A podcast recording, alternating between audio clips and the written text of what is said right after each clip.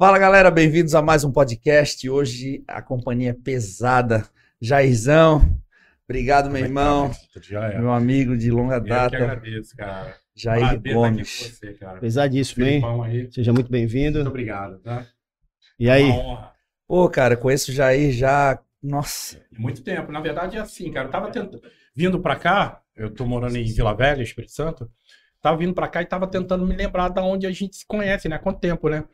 Eu lembro que foi no seu último mundial que você ganhou. E eu tava vindo pra Florianópolis, eu namorava a Flávia, né? uhum. E a gente se encontrou até num, num curso do Valdemar. Lembra tá, disso? lembro que tu foi fazer uma remada, o cabo arrebentou. Ah, o cabo arrebentou, exatamente. Esse, esse vídeo é campeão de visualizações na internet. Eu lembro. E aí eu lembro, eu lembro disso, desse episódio que você tinha acabado de voltar do Mundial, estava se preparando e estava na, na expectativa de se tornar profissional, né? Aham. É, pô, eu, na verdade, a Flávia, né? Ela acompanhou praticamente desde, Toda o, carreira, desde o né? início, Desde o o né? início, desde o início. E aí, quando a gente se conheceu por meio dela, eu tava em, ainda pode-se dizer que eu tava começando, mas eu tava quase já me despedindo do, Exato. do amador, Do amador. e entrando no profissional. Eu lembro que 2009 eu fui fazer uma, um guest pose num evento lá em Vila Velha, lembra? Isso, isso, no Espírito Santo, no Espírito É. Santo. E eu fui fazer um guest pose lá, fiquei lá com vocês. Tava grande, ainda não sabia exatamente o que eu ia estrear, o que eu ia fazer, mas o meu objetivo era me tornar profissional naquele ano. Acabou que a 202 na época veio a calhar, daí eu estreiei e ali foi só sucesso. Eu lembro de algumas passagens também, a gente no Olímpia, vocês acompanharam bastante o Olímpia, É, né? eu, eu, lembro, cara, ver seu sucesso hoje, cara, é muito gratificante. Eu fico. Eu entrei aqui na Ironberg hoje, eu fiquei muito emocionado, né? Aham. Porque eu lembro que no seu primeiro Olímpia, basicamente a sua torcida do Olímpia era eu, a Flávia e a Carol. 2009. Nós estávamos na arquibancada com a Carol e você lá no, lá no palco. E assim, É, o Edu estava estreando no Olímpia. eu tenho Sabe? uma foto, a gente no Circo de Soleil, depois. Exatamente, depois nós fomos no Circo É. de Soleil. E aí eu lembro perfeitamente, cara, de uma, uma outra passagem também. Eu acho, essas passagens são muito marcantes, cara. Que você, do Circo de Soleil, você foi deixar a gente no hotel. E lá no hotel, você desceu do carro com a Carol e ficou conversando com a gente o quanto foi difícil e penoso para você estrear no Olímpia. Os gastos, a dificuldade financeira. E, cara, ver o sucesso desse cara hoje, cara, é impressionante. E é aquilo que eu tô aqui pra te falar, cara. O mundo dá volta, né, bicho? Tá. E é legal tu falar isso, cara, porque às vezes eu sou um cara que eu não externalizo muito as dificuldades, né? Eu sempre da- tento, não. eu sempre tento externalizar algo positivo, A né? superação. Mas eu acho que é legal a, a gente citar isso que aconteceu, porque faz parte da sua história. Sim. Porque você é, transmite a, a figura do bodybuilder de superação. Nego, nego, acho que ainda tá entendendo ainda quem é o Eduardo Correia. Sim. Desde o começo, você fazia de tripas, das tripas coração para competir. E hoje eu vejo esse sucesso seu aqui, cara. Eu que vi no comecinho, cara, eu fico emocionado por você, sabe? Obrigado. Você é muito irmão. merecedor, irmão. Muito. Obrigado, cara. E eu, porra, tenho muita história com a Flávia nesse lance de a gente não ter grana e viajar.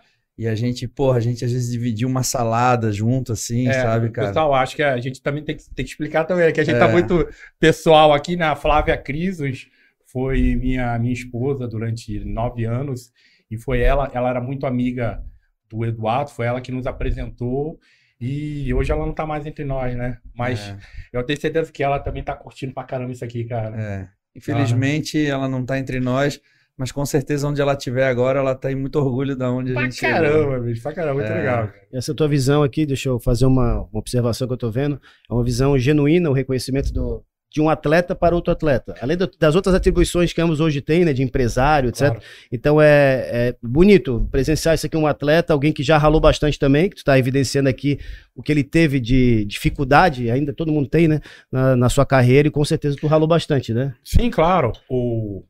Eu, eu presenciei parte dessa história do, do Edu, mas assim, é, eu acho que todo atleta que se destaca, ele tem uma, tem uma história de superação, sabe? Eu, eu, pessoalmente, eu sou nascido e criado no Morro. Uhum. É, tem, tem parte da minha família ainda mora no Morro, no Rio de Janeiro, Morro do Guarabu. Mandar um alô pra galera lá do Morro do Guarabu, tá? Na Ilha do Governador. É, amigos meus de infância tiveram situações, assim, caminhos totalmente diferentes do caminho que eu tive, sabe? O esporte me levou a estar aqui hoje conversando com vocês. O esporte me fez ser conhecido nacionalmente e até internacionalmente no Strongman, né? Mas qual foi o teu primeiro esporte? Essa pergunta Então, na verdade, é assim, cara, eu faço esporte desde criança, né? é a tua iniciação, era brincar na rua, É, é, ah, não, escola. fiz- ó, vamos, vamos começar no começo. criança hiperativa, É, forte. ninguém sai da noite pro dia puxando um caminhão, né? Não, É. não, não. Tem que começar por um fusquinha. Cara, essa- vou te falar que não foi Já assim, foi. não. Já, já foi pra algo bem pior. Cara, assim, desde criança eu sempre fui uma criança muito hiperativa e muito é, é, tamanho. Eu tinha um- uma estatura muito maior do que uma criança normal. Então minha mãe sempre me colocou, a- através da, da, da minha mãe, e principalmente do histórico do meu pai, já falecido, a família do meu pai era toda de, de pessoas atléticas, sabe? Uhum. que praticavam boxe, praticavam esportes. Então, sempre, minha mãe sempre procurou me colocar no esporte. Então, eu fiz judô, karatê, boxe inglês, que meu pai fazia muito boxe inglês. O que que é boxe inglês? O boxe normal, boxe Mike Tyson. Aham. É a diferenciação do boxe inglês para o boxe é, tailandês. Ah, Tailandês tá, é o Muay tá. Thai. Ah, entendi, entendi. É que a- a- a- no meio esportivo a gente fala boxe e aí as pessoas. Tá, mas é boxe o quê? Ah, aí não tu fala boxe inglês. Ah, O entendi. boxe do Popó, Mike Tyson, é o boxe inglês. Entendi. E aí eu fiz o Muay Thai também, que é o boxe tailandês. Uhum. E assim, eu era uma criança de 10 anos fazendo Muay Thai. É que é- Ok. é, aqui. Eu fazia Muay Thai e... Só que assim, eu, eu tinha 10 anos e tinha 90 quilos. eu sempre fui uma criança um, um pouco maior do que, Ah, do que o normal. Só que tu não era muito alto, né? Não, então, Mas tu era eu, forte. eu era, eu era aquela criança parruda. Ah, Sabe? É Aquilo que- lá que você olha assim, caraca, esse moleque deve ser É forte, saber. bicho. grosseria. É, grosseria. Grosseria em forma de criança. É. Então, cara, eu fazia Muay Thai e o meu mestre, na época, ele falou, cara, você tem altura, você tem peso, tá na hora de você puxar ferro. Cara, eu tava numa academia que isso é, isso é algo que eu, que eu tive muita sorte, sabe? Eu, eu, treina, eu fazia Muay Thai numa academia que não tinha essa de que crianças não poderiam treinar. Era uma, tinha uma, uma base muito boa de levantadores de peso. E, cara, levantadores de pesos básicos. Hoje em dia, é, tudo isso que está sendo comprovado cientificamente, os caras já faziam há 20, 30 anos atrás. É, isso que queria saber, em que ano que a gente tá falando dessa iniciação? Quando olharam pra ti, ah, vai pra musculação. Que ano que era? Cara, vamos lá. Aí, aí Vamos. an- an- eu, tô, eu sou um Vamos senhor. revelar, vamos Eu sou um Tá senhor de entregando. 47 anos. Tá entregando. Eu tinha 10 anos na época, isso é 37, 37. anos atrás. E aí eu comecei a fazer musculação é, numa academia chamada Academia Ipom, que era uma academia que tinha judô, boxe tailandês, boxe inglês e tinha o pessoal do levantamento de peso. E eu tive muita sorte de ter começado a fazer musculação com prof- profissionais, professores que faziam levantamento de peso. Então eles me ensinaram o básico. O básico era o quê? Fazer agachamento com cabo de vassoura. Eu tinha 10 anos, mas fazia agachamento com cabo de vassoura. Me ensinaram a fazer os movimentos completos. Isso aí, cara, eu só tenho a agradecer. É isso que hoje em dia é comprovado com a musculação, que a musculação, ela não, ela não pode ser limitada a uma, uma idade. Todo mundo pode fazer musculação. Deve, né? Deve. Só pode como deve. Deve, mas na verdade é assim, é, existe é, a avaliação do profissional, Condições. né? Exatamente, exatamente. Então, eu fui uma criança que começou na musculação muito cedo, com 10 anos. E aí eu comecei numa academia de levantadores de peso. Então, aquilo ali para uma criança que adora figuras fortes, queria ficar forte, cada vez mais forte, foi primordial para mim. Então, eu comecei a treinar. Então, assim, com 10 anos, com 15 anos, eu já tinha mais de 100 quilos. Uhum.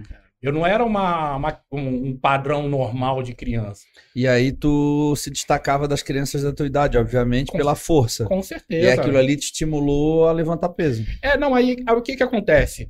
Na verdade, assim, o pessoal do, do levantamento de peso da academia, eles sempre me estimularam a fazer levantamento de peso.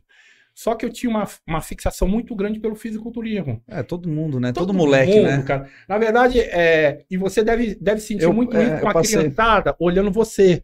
Porque a criançada curte muito uma figura forte. Porque lembra, relembra o quê? um super-herói. Sim.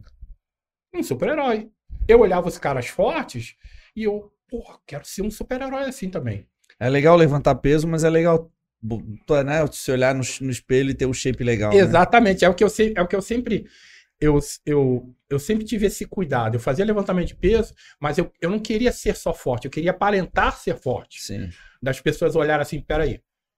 Esse cara, esse cara é gordinho ou ele é forte mesmo? O que, É. que é? Então eu sempre tive esse cuidado. Então eu iniciei no fisiculturismo, no Rio de Janeiro, com 16, não, 17 anos de idade e na categoria júnior. Pô, tudo muito rápido, né? Essa, É. essa entrada no.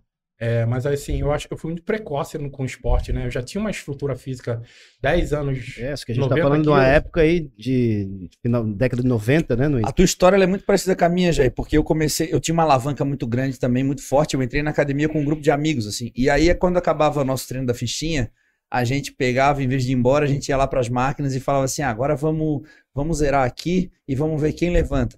Aí a molecada, tipo, não conseguia nem tirar do lugar e eu fazia série. Uau! E, tipo, era bizarra a diferença de força. é da- sensacional. E aí eu vi, cara, eu acho que eu posso investir nisso aqui, porque isso pode me dar algum futuro. Você, você chegou, chegou a treinar sério para o powerlift, né? É, mas mais pro supino. Sim. Eu tinha um braço de alavanca muito grande, cara. Eu supinava com 200 quilos, júnior até 82 quilos e meio. Muito. Então, porra, cara, eu, eu, eu ia pros campeonatos com o Ricardo Norte. Sim, sim. Pô, sim. Ricardo Norte, um monstro. Uma lenda, uma lenda. E também. eu vencia ele pela proporção de peso corporal para peso levantado, cara. Porque eu levantava o dobro mais 30 quilos. Ele levantava o dobro dele, já era peso pra caramba. É, mesmo assim, né?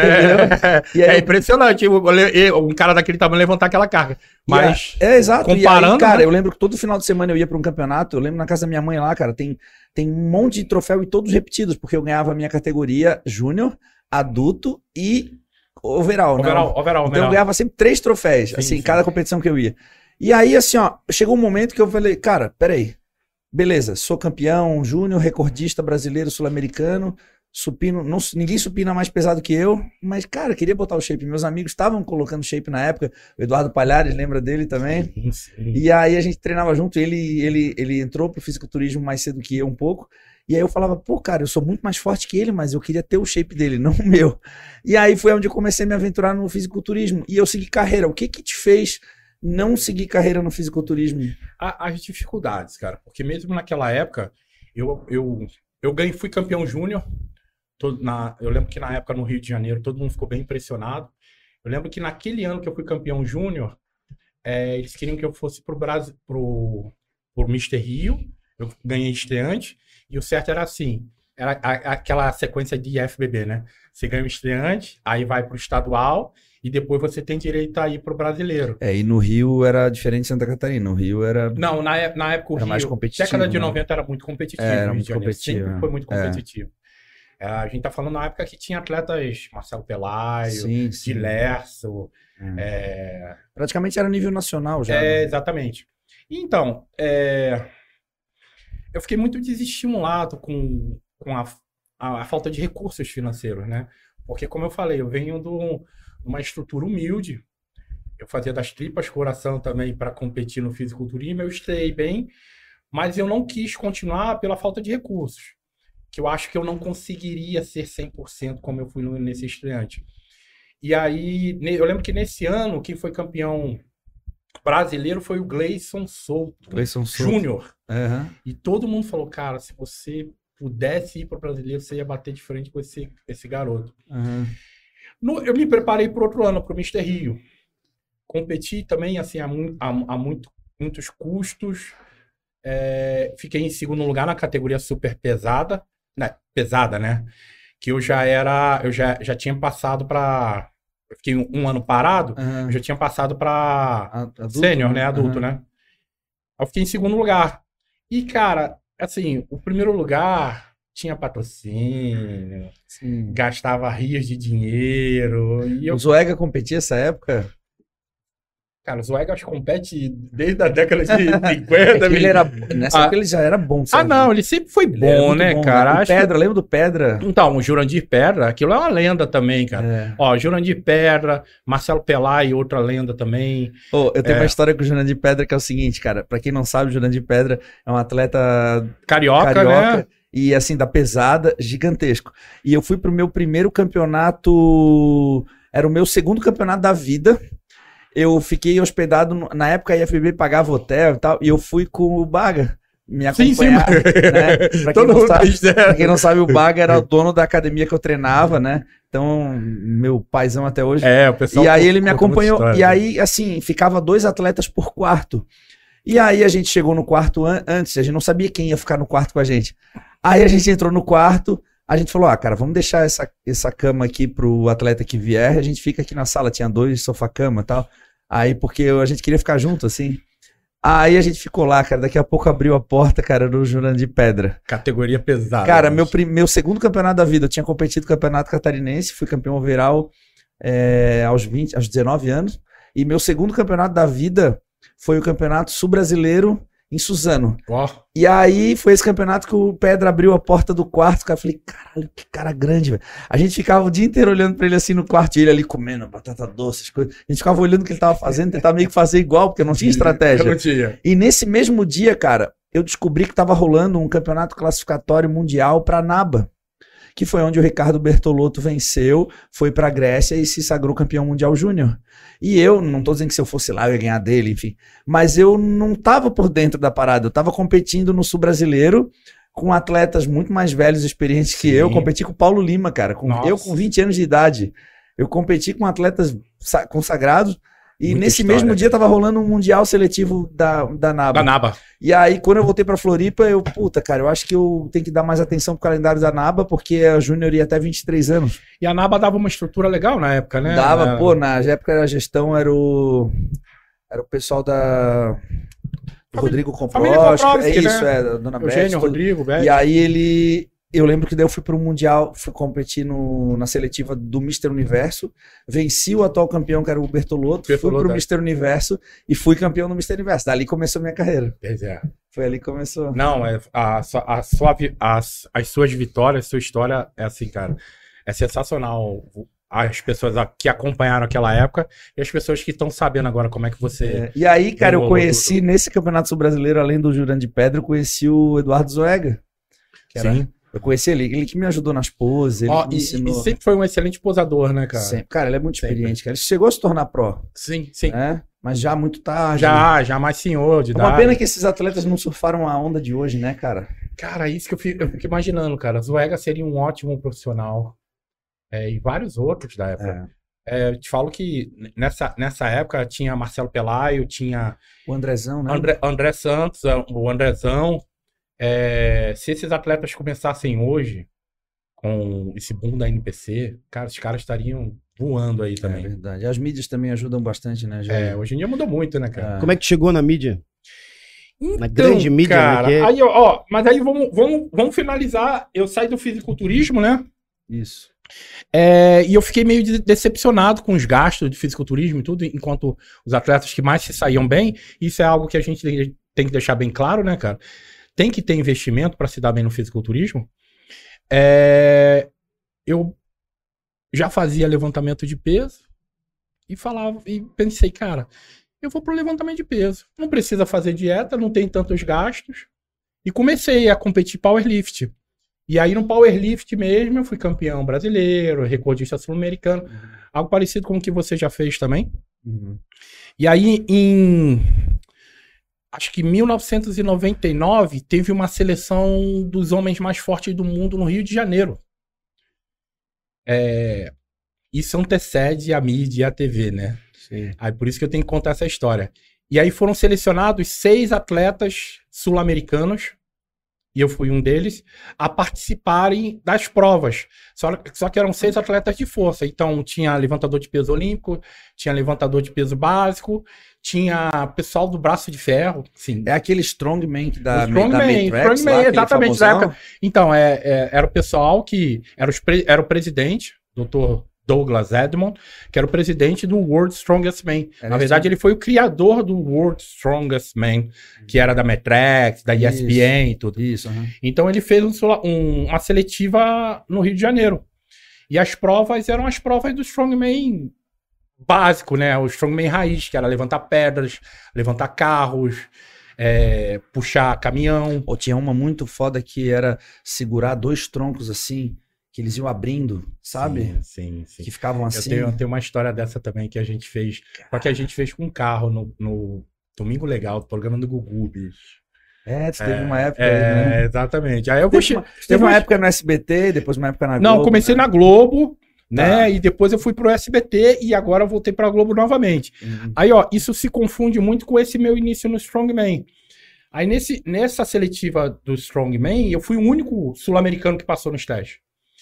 Participei do campeonato, perdi só pro, ne- nesse ano, pro homem mais forte do mundo na época, um finlandês, Joko. Tu treinou pra essas provas?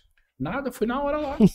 É, porque eu ia dizer, cara, como é que tu treina? O Não, cara nunca eu- competiu no Strongman. Ele levantava peso, mas Não, não, eu levantava, cara, ia totalmente não, diferente. é, não tem especificidade. É, né? não. Às vezes as pessoas, às vezes, olham o nosso tamanho assim e pensam assim, ah, é Levanta fácil. qualquer coisa. Levanta aí, levanta esse carro aí, levanta esse, esse, esse peso aqui. Cara, eu vou te dar um exemplo, tá? Minha filha tá com 8 quilos.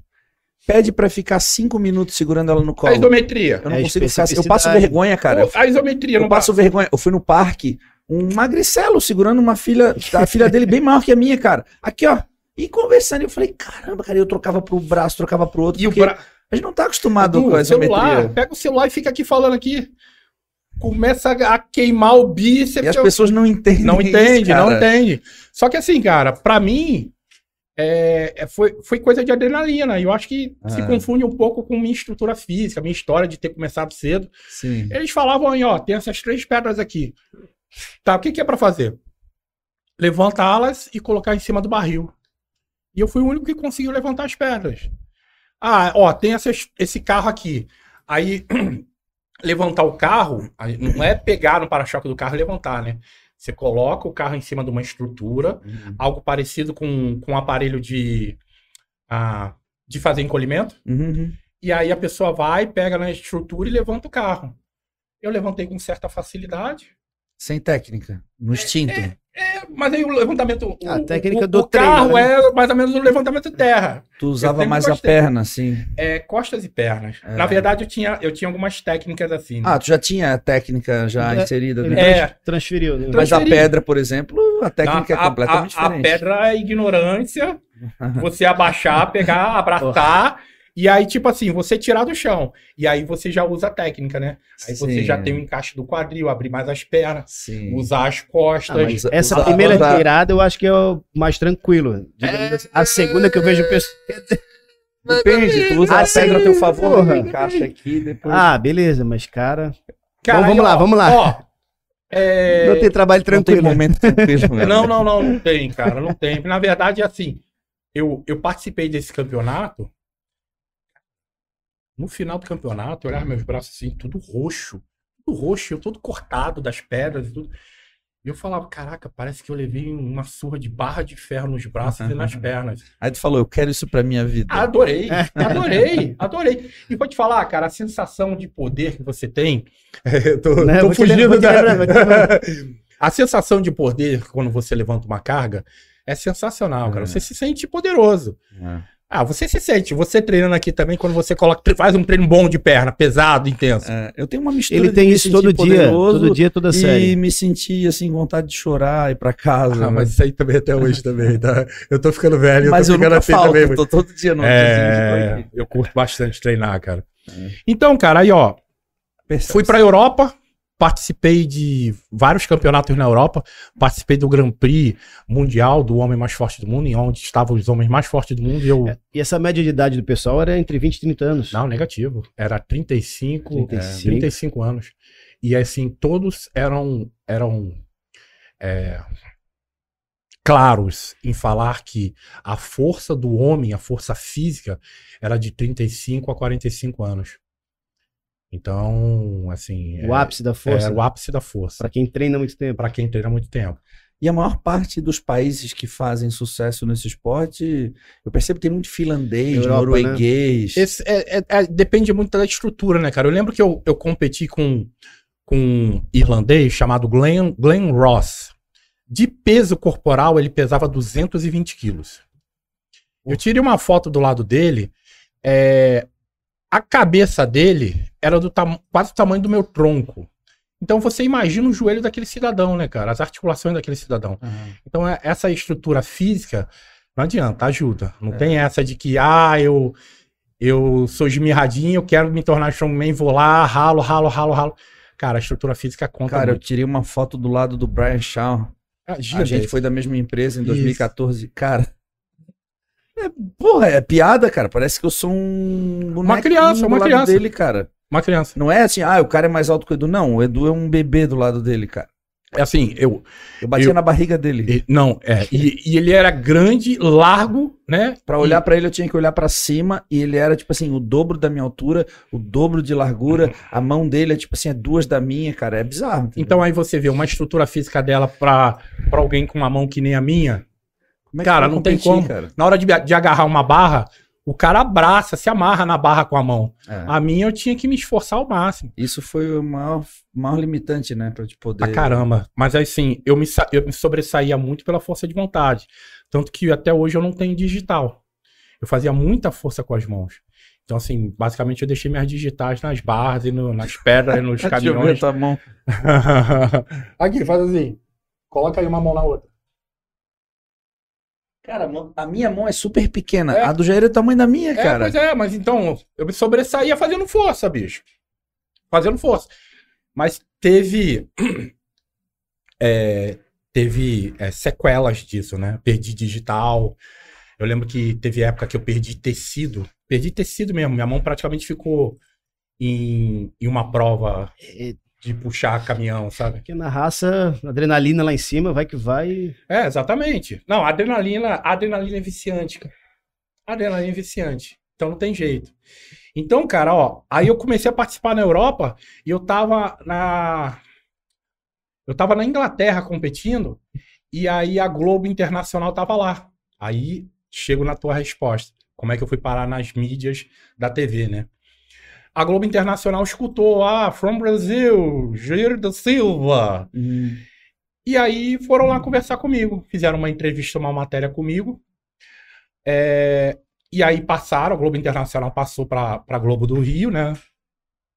E eles pegaram meu contato. Quando eu voltei para o Brasil, eles entraram em contato comigo. Pô, vamos fazer uma reportagem?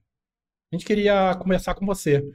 Fizemos a reportagem, e a gente fez até com o Bambam, Kleber Bambam. Bambam tá em todas, né? É, Bambam, Bambam, Bambam tá em todas. Que, que, ro- que rolê. Não, e detalhe, o Bambam, ele treinava comigo na academia antes de ele ir pra casa do. do- Ah, é. Isso Foi recém ele saiu da casa. Hã? Recém ele participou da TV, ele. Antes, antes do Big Brother, ele treinava na mesma academia que eu treinava, Academia Heavy Duty em Copacabana. Era a academia onde os, os fisiculturistas, os levantadores de peso treinavam. E ele treinava lá. E ele já fazia um esporro na academia assim também? Ah, cara, ele era, ele era imperativo, cara. Era Ainda é. Ainda é, ainda é. Imperativo, imperativo é um bom adjetivo. ainda é até hoje. Sucesso aí, pai! É. E, aí, cara, é, Matéria. é, eles fizeram a matéria comigo, foi, foi mu- muito bem, assim, de Ibope. E aí eu encontrei o repórter Edson Viana, hoje é repórter Hum. é, top da Globo. Na época ele era produtor da Globo. Aí ele falou comigo, cara, eu tava pensando, você acha que a gente conseguiria fazer um desafio é, das provas que você faz e tudo? Eu respondi, cara, na hora. Mas você acha que tem atletas? Cara, o que mais tem é atleta.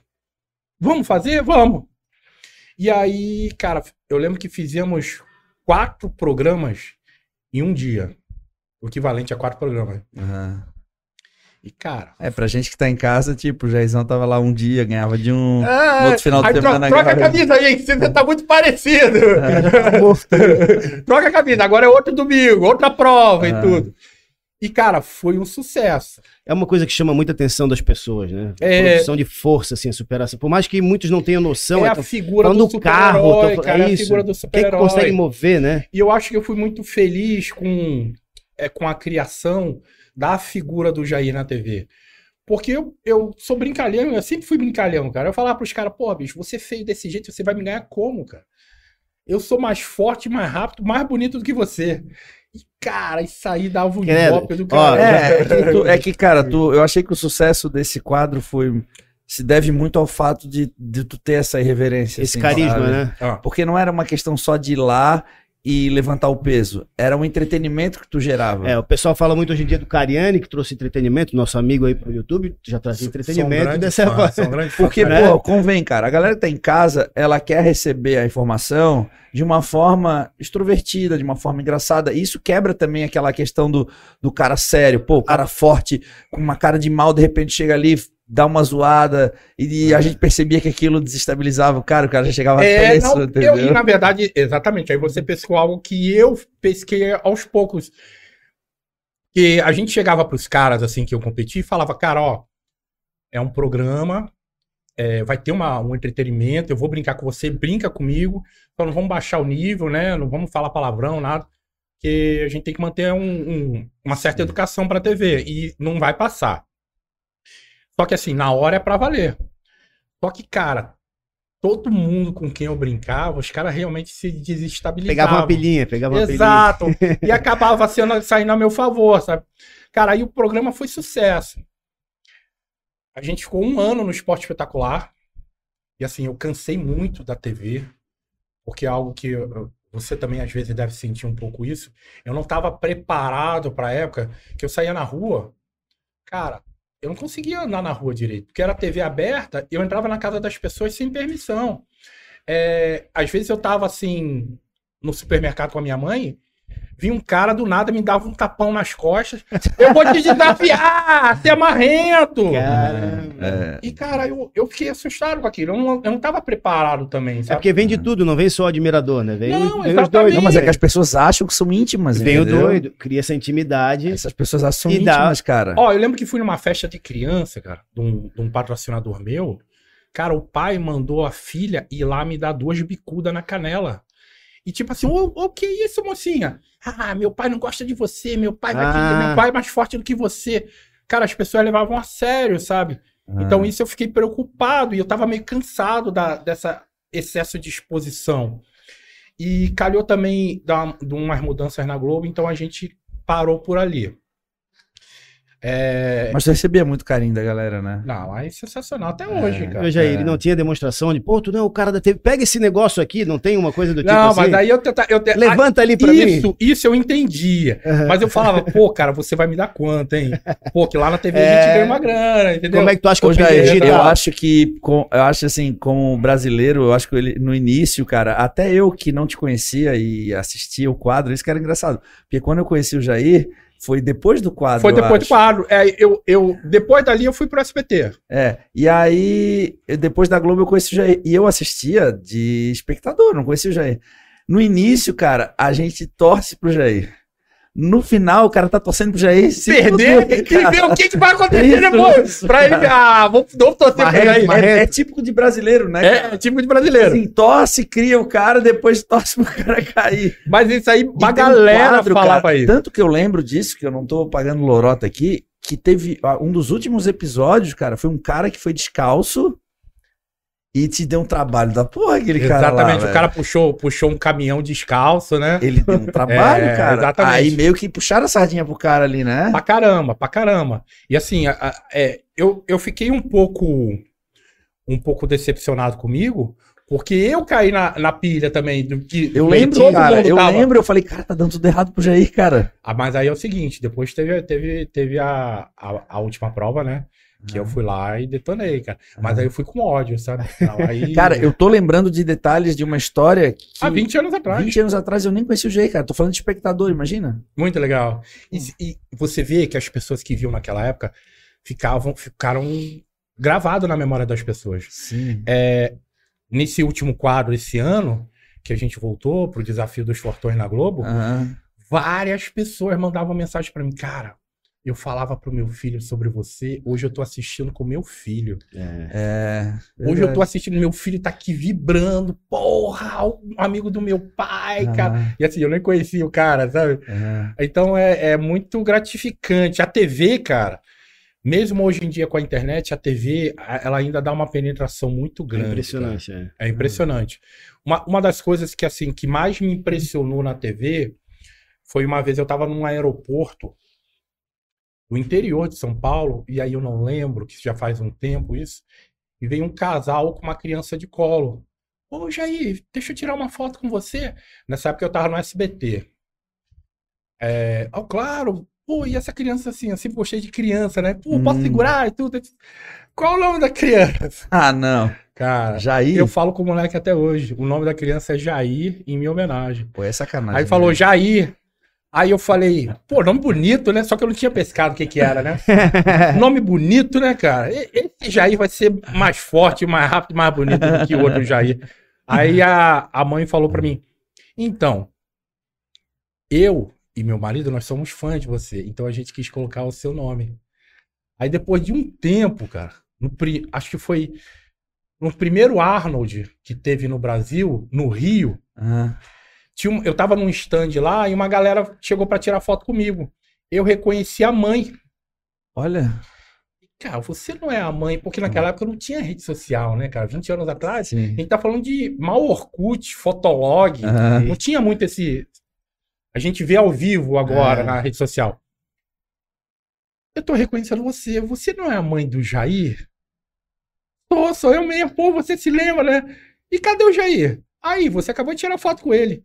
Cara, o moleque hoje em dia treina, toma bomba, troca ideia comigo sobre treino, manda foto. Tá aqui o peso que eu tô levantando agora, Jair. Cara, praticamente virei o pai do moleque, cara. caramba. É muito, Influência. é muito legal. Isso Pô, deve legal. acontecer com você também, tá, filho? Pra caramba. Cara, acontece. Eu vi. Muita Quem me gente. falou na época, o Patrick Tour, falou que uma amiga dele na Itália botou o nome do filho de Eduardo. Fiquei lisonjeado. Porra, Oh. italiano, porra. Tem um italiano que chama Eduardo. Pô, tatuagem também, né? Porra. Tatuagem com teu nome. Não, tatuagem tem, tatuagem. é bem impactante, né? A pessoa é, é pra vida, né? É o quê? tudo. Super Slice? Deu... Não, Eduardo Correia. O cara pediu pra eu autografar num papel, meteu nas costas, met- o outro meteu na, na costela. Sensacional, cara. É, Sensacional. cara, é assim, assustador, mas depois eu comecei a entender, cara, que aquilo tem um impacto tão grande na vida do cara positivo que eu comecei a, a ver pelo lado, Aceitar. sabe? Aceitar, mesmo. Aceitar. é.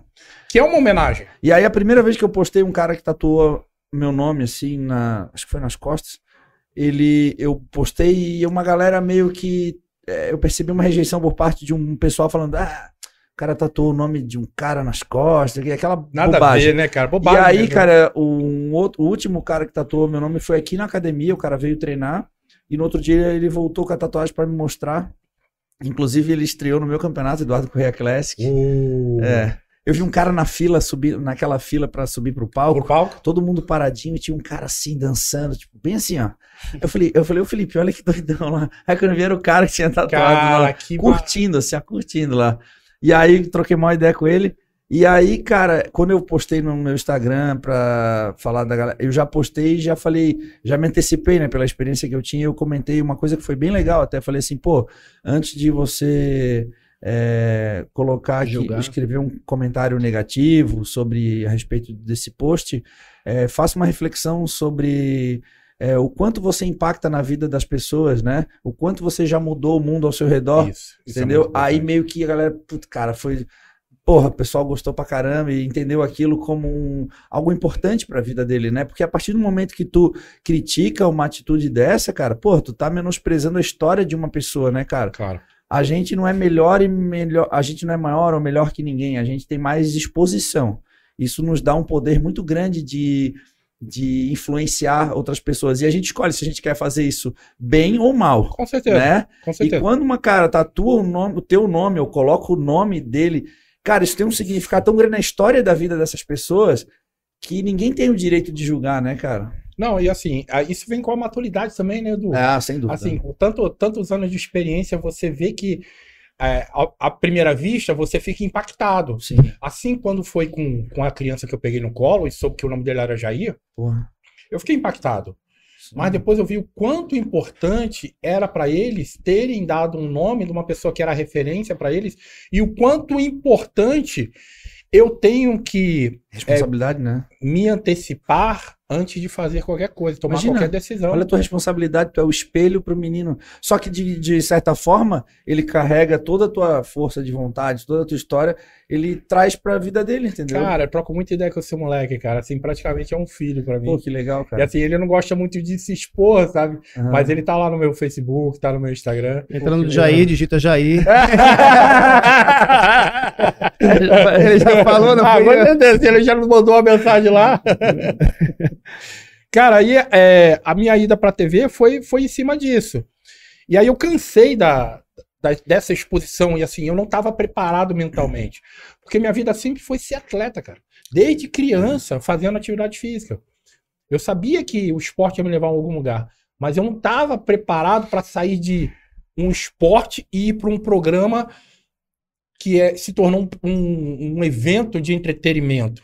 E, e eu É o queria- efeito colateral da exposição. E né? Rapaz, é assim, preocupante. Hoje em dia, eu acho que as pessoas estão um pouco mais preparadas para entrar nesse mundo, principalmente com a internet. E, Jair, eu imagino que a, a gravação em si era algo desgastante, né? Porque ninguém vai ter a visão do atleta, do que é tu descansar. Não, espera aí, agora ele precisa. Até- não, é aqui, ó. Cara, eu vou te precisa falar, disso, até, até, Como é esse que ano, até esse ano, realmente é muito desgastante. O, o- o Edson Viana, ele passou a ser repórter. Antes ele era produtor. A gente tinha muitas rusgas, assim, de discutir, porque ele, exatamente isso. Ele falava, cara, ó, vamos fazer isso, isso, isso, e daqui a pouco a gente já, dá 10 minutos, a gente já faz o outro de levantar o carro. Cara, peraí, irmão. Olha só, vamos falar um pouco sobre fisiologia. Para eu fazer um esforço desse, eu preciso, pô, me concentrar, usar tudo que tá de combustível dentro do meu corpo. Eu me desgasto e eu preciso de tempo para me recuperar. A gente já faz das tripas coração para a gente gravar vários quadros num dia. Eles tinham comida, Jair? Hã? Eles forneciam comida? Eu que levava, Tu bicho. levava? Não, era muito assim. é, Cara, horário de gravação, ó, levanta aqui, faz Cara, ali, imagino que seja bem. Vou te falar, desse ano também foi a mesma coisa, cara. Com toda a tecnologia e tudo. É assim, a gente tem que, tem que explicar muito detalhadamente. Cara, olha só, calma. É porque é uma dá. bolha, a gente vive numa bolha, pensando que tu falou, fisiologia, etc, parte de preparação, a grande mídia não vai estar preparada para isso. Não né? dá, exatamente. É, E assim, graças a Deus, me deu ótimos resultados de, de mídia, tanto que eu sou conhecido nacionalmente e até hoje por causa da- da- do meu quadro no Esporte Espetacular e depois pro SBT. Tu tem canal no YouTube, Jair? Cara, pra falar a verdade, não. Na verdade, assim, eu tenho e eu descobri outro dia que eu tinha.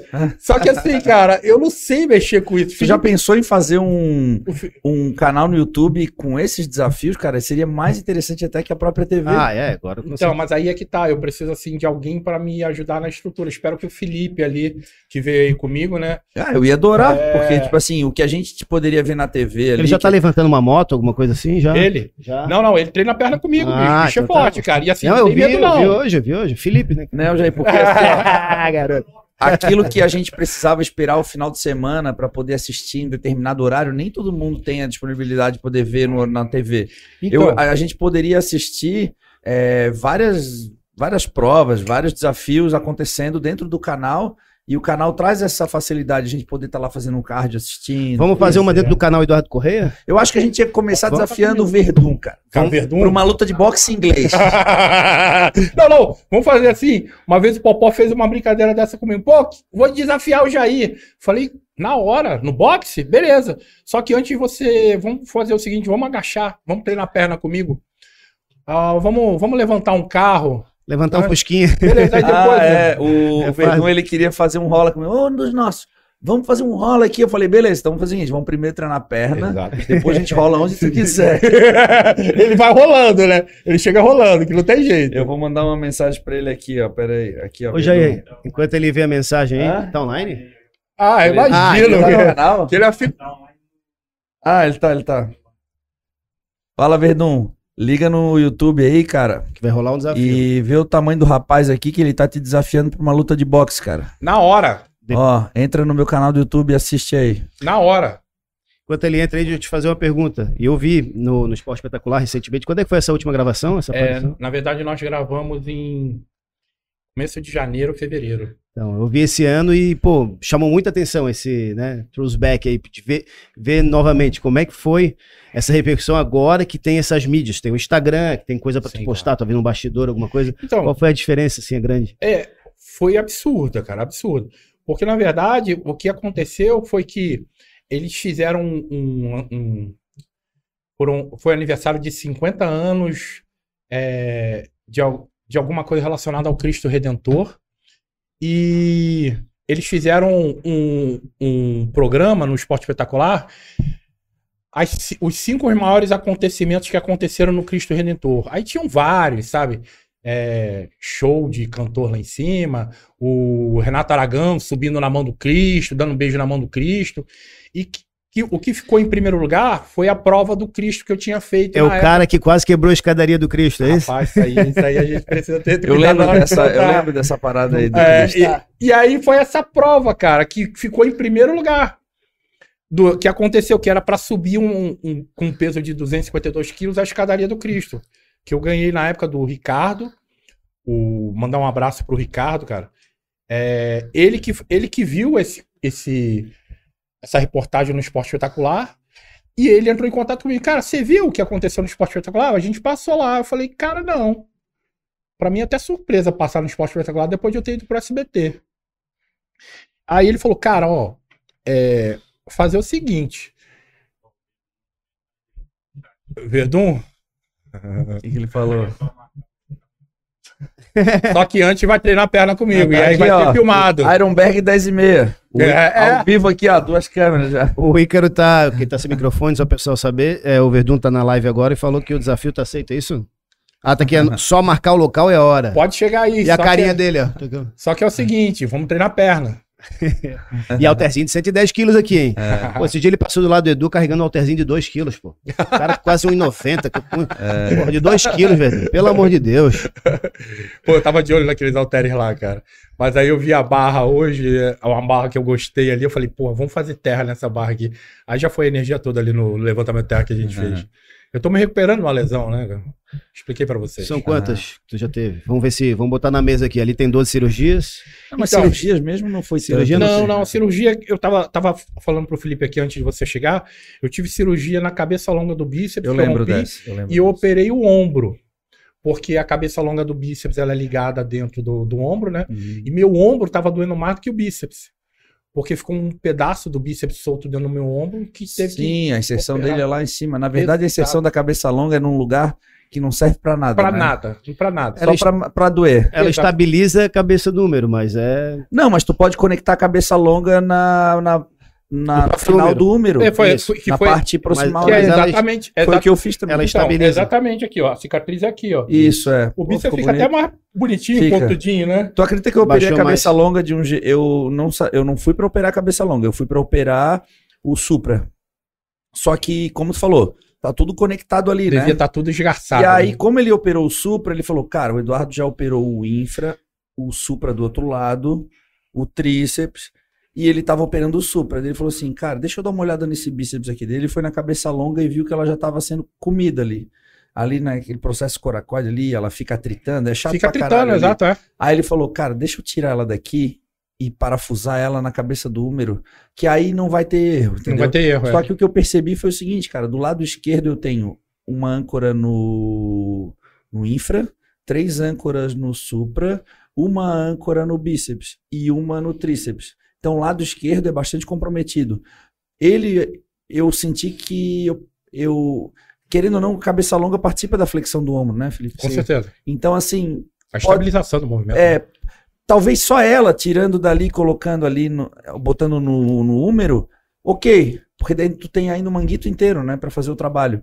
Agora eu já mexi no manguito inteiro e na cabeça do húmero. Então no fim ficou muito artificial ali as minhas Sim, mas aí conexões. eu acho que ah, você tem que compensar com, a- com as técnicas de treino, né, Felipe? Eu acho que. É isso, a gente Tá. faz, a gente joga um jogo de xadrez aí todo dia. E mesmo assim, cara, onde foi operado, dificilmente vai lesionar de novo, cara. Sim, sim, não, não, Essa- não, isso sim. Não, O, tá o meu lado uma- esquerdo, que é operado, é muito mais forte do que o direito. Sim.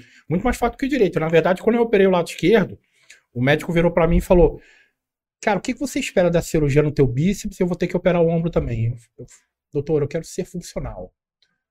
Aí ele falou: Excelente. Funcional, uma Kombi. Quero levantar uma Kombizinha. É, exato, mas eu já levantei. Ah, virar como se você colocar uma Kombi aí na frente, eu Ô, viro. você sabia que. Vamos virar, o- vamos virar o carro do Verdun. Tirar do lugar, virar. Ele vai chegar no estacionamento.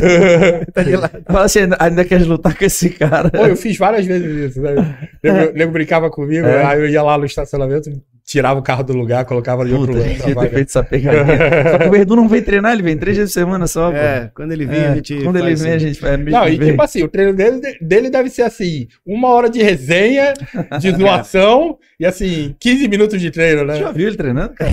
Cara, eu Só já. acertou. não, mas eu, eu não conheço pessoalmente. Na verdade, eu tava no, no Olímpia que vocês. Que, que ele era patrocinado pela empresa.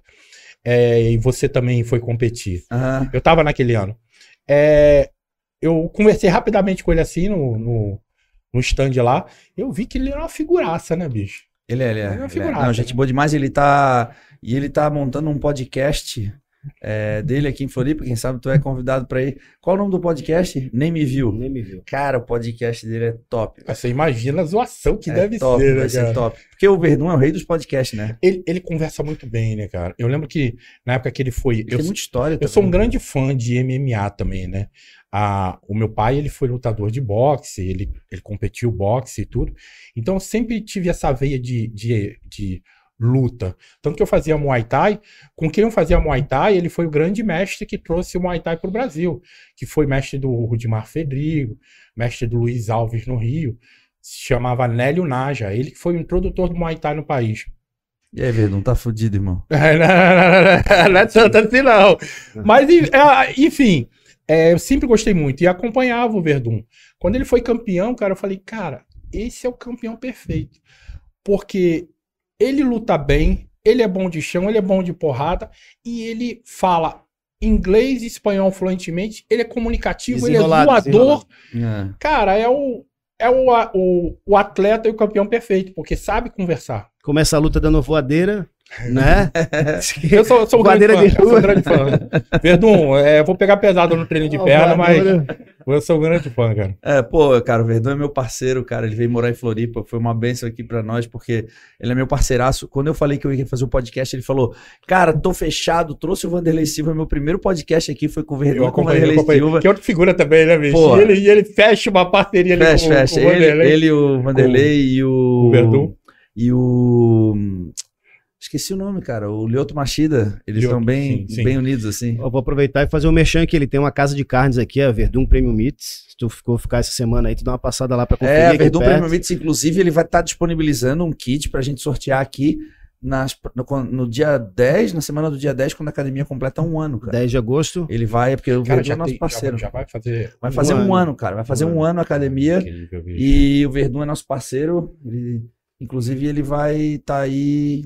Pô, ele Disponibilizando um almoço pro Jair. Pode ir lá, pedi Jair. pra ele fazer aí um kit. Ô, Verdun, quero Vai, almoçar, hein, cara. É, Lá, não, é só carne selecionada. irado, Ele leva cara. lá na casa do Edu, inclusive. Ele é Muito legal. Ele fez um quadro no YouTube, ele tem um quadro que ele conversa com a galera lá, é churrasco e papo furado. E a gente foi fazer lá, foi lá que eu conheci o Ícaro, eu roubei o Ícaro. É o seguinte, ele é cansativo. Ele, ele, tu olha, ele tá gravando, aí tu olha, ele tá no Beto Carreiro, de repente ele foi pra Maldivas e tu fica no É. stories dele, onde é que tá o Verdun? Cara, É um figuraça, rolê uma aleatório. É, ele é engraçado. É. Abraço, Verdun.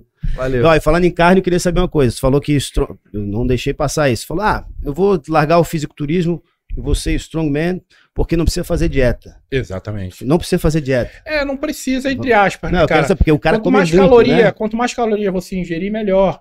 É, hoje em dia a gente tem um conhecimento maior sobre nutrição, né? Por causa da- do boom da internet e pela atualização da, da, da medicina desportiva, da nutrição no geral.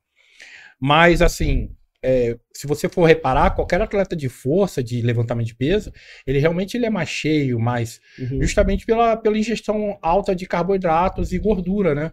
Que acaba sendo uma fonte de energia também.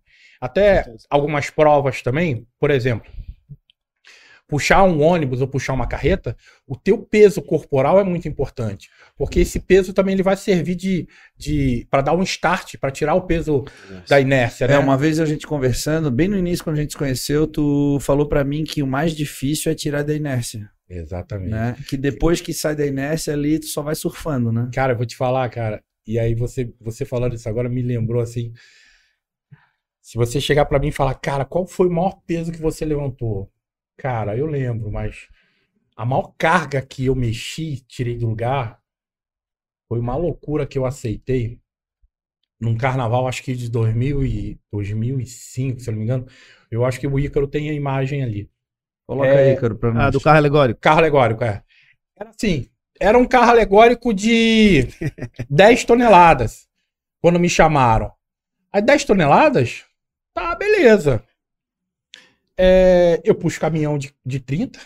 Aham. Ó, essa imagem aí, ó. Não, e foi fantasiado ainda. É, exatamente. Foi um fantasiado meio que de Conan bicha, né? Cara, não Ah, parece um tu Conan- aí, cara. É, é.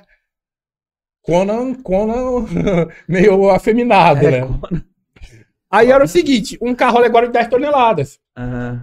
Beleza. tá. 10, 10 toneladas é fácil. Só que aí é o seguinte, puxava 30, a gente nem testou antes, fizemos algumas reportagens antes, Carnaval do Rio de Janeiro, Marquês de Sapucaí. O carnaval rolando. Cara, não, isso, isso foi ao vivo, passou pro mundo todo. Era, foi desfile de escola de samba, da Caprichosa de Pilares. Não, peraí, peraí.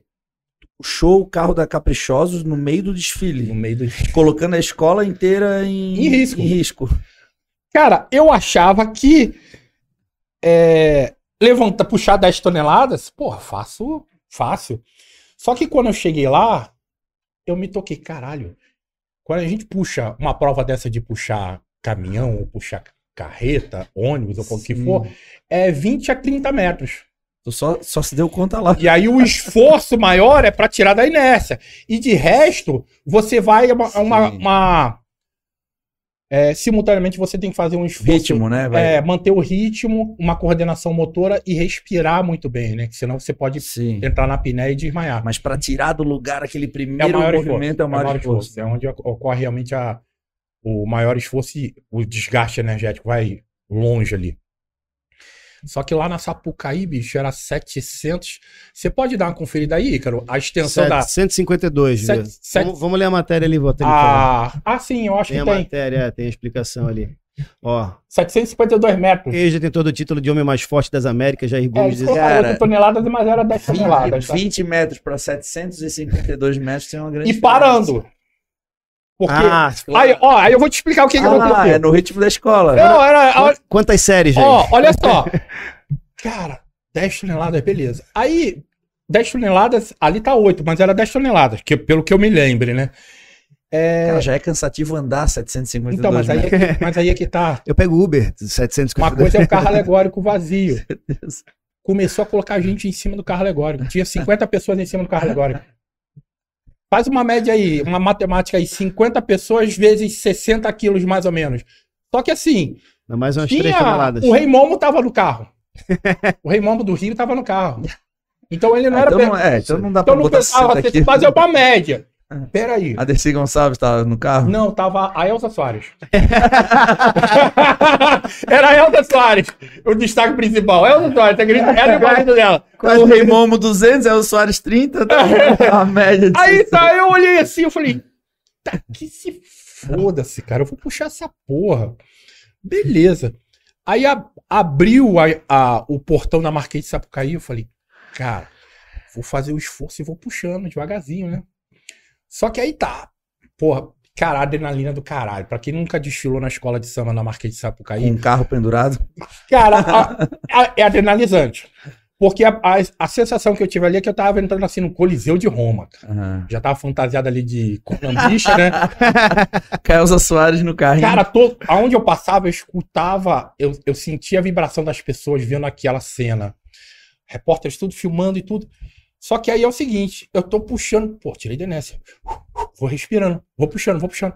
Daqui a pouco vem uma porra de um diretor de harmonia. Você sabe o que é isso, diretor de harmonia?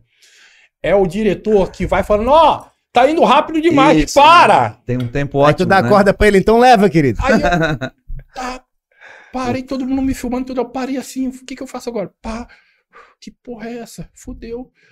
Agora vai! Do nada! Puta, tinha que sair. Cara, na boa, eu acho que eu fiz essas puxadas. Mas não tinha uma corda pra te puxar, né? Não. Tu tinha que Era, tirar era a força com a perna e a força do tronco pra frente. Porque normalmente tu faz a força, mas tu também puxa uma corda. É, né? exatamente. A corda é pra dar um apoio, que aí você trava e puxa com, com Sim, a, ali como se era na raça, remada jogando pra e frente. usava os braços. Bicho, Caralho, já. Pô, e ali tu aplica força, pelo que a gente vê, tu vai indo. Cara, se tu tem uma lesão, por exemplo, na panturrilha ali, cara, tu já não Nossa, consegue. graças a Deus, cara, nunca tive lesão de panturrilha. Mas sabe o que, que aconteceu no meio do- da marca de Sapucaí?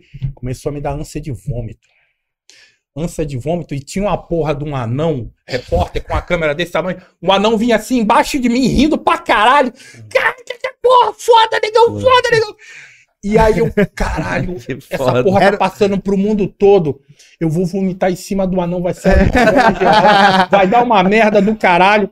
Aí sabe o que, que eu me toquei? Cara, a ânsia de vômito não era nem do esforço louco que eu já estava acostumado a fazer, mas não tanto daquele jeito. Era o colete que tava pa- batendo no meu abdômen, tava pressionando. Então Ah. tava pressionando para vomitar. Então na metade para frente eu travava aqui e na hora de fazer o esforço eu travava para não bater no meu estômago. Ah, E, cara, consegui chegar até o final, bicho. A escola, a escola não foi penalizada. Parecia que eu tinha levado uma surra, cara. não, imagina. É, eu cara. tava cansado, uma mistura de cansaço. Mas, cara, eu acho que ali foi na raça por causa das pessoas. A energia. É, é- não é muito adrenalizante. Eu acho que você num Olímpia agora, do jeito que tá, que tem. Eu lembro da, da sua última competição no Olímpia, eu estava lá. A plateia era, era mais barulhenta, né, bicho? Eu acho que isso deve chegar pra você lá e você deve sentir a vibração, né, cara? Então, Sim. mim foi adrenalizante.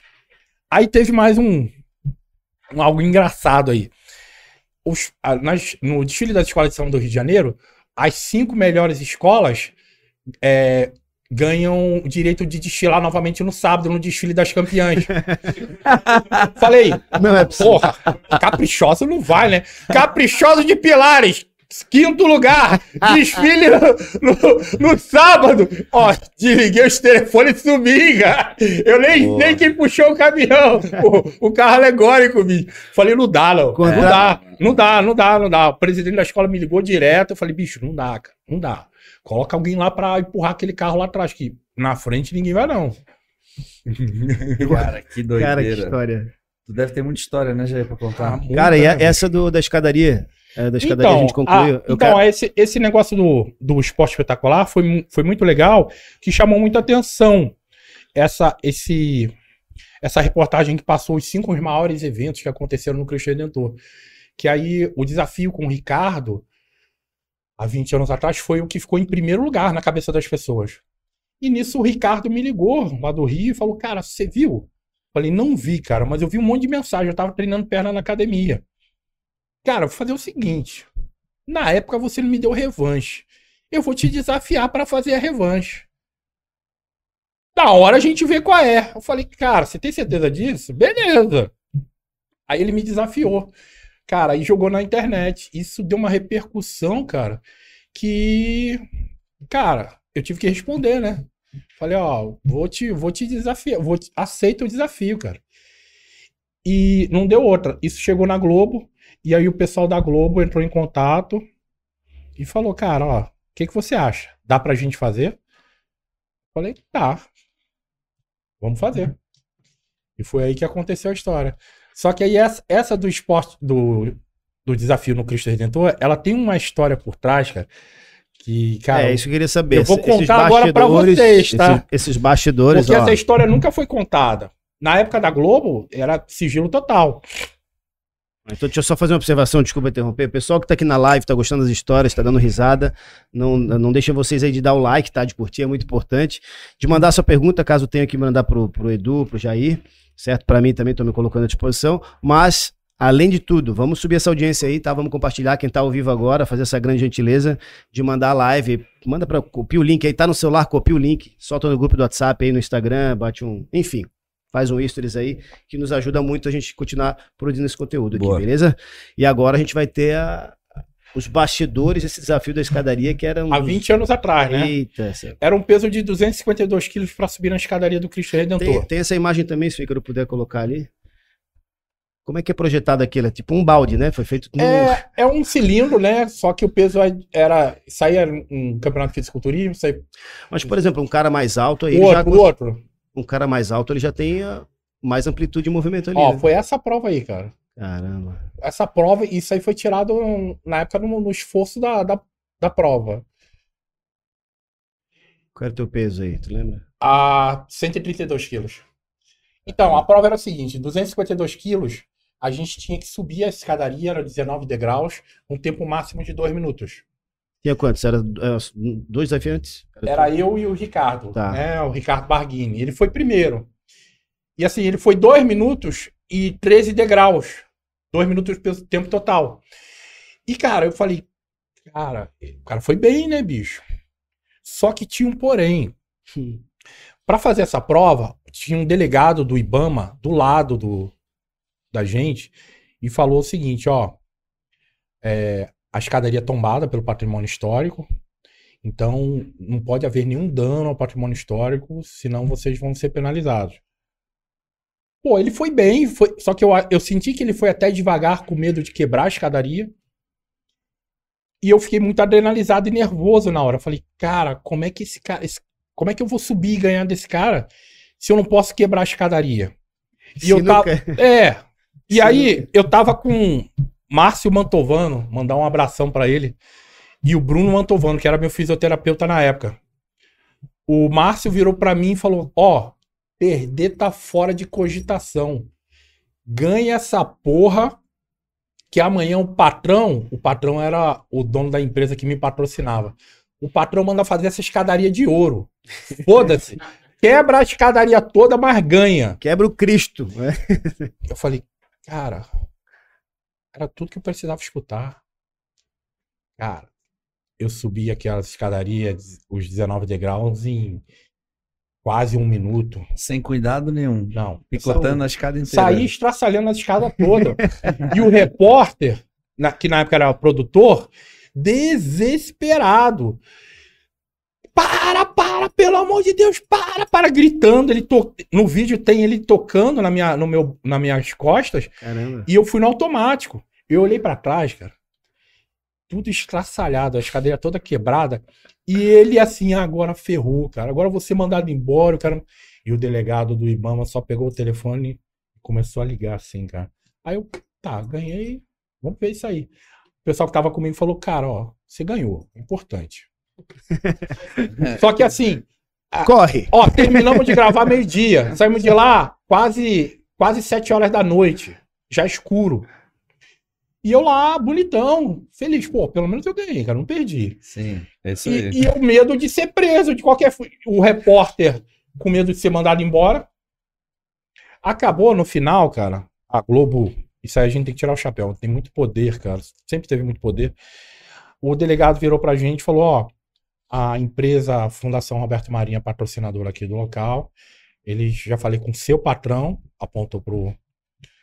Eles se prontificaram em vir aqui com o restaurador e consertar o dano. Só que isso aqui tem que ser feito é, no máximo até terça-feira. A gente gravou nos, na sexta para editar na, de sexta para sábado e passar no domingo.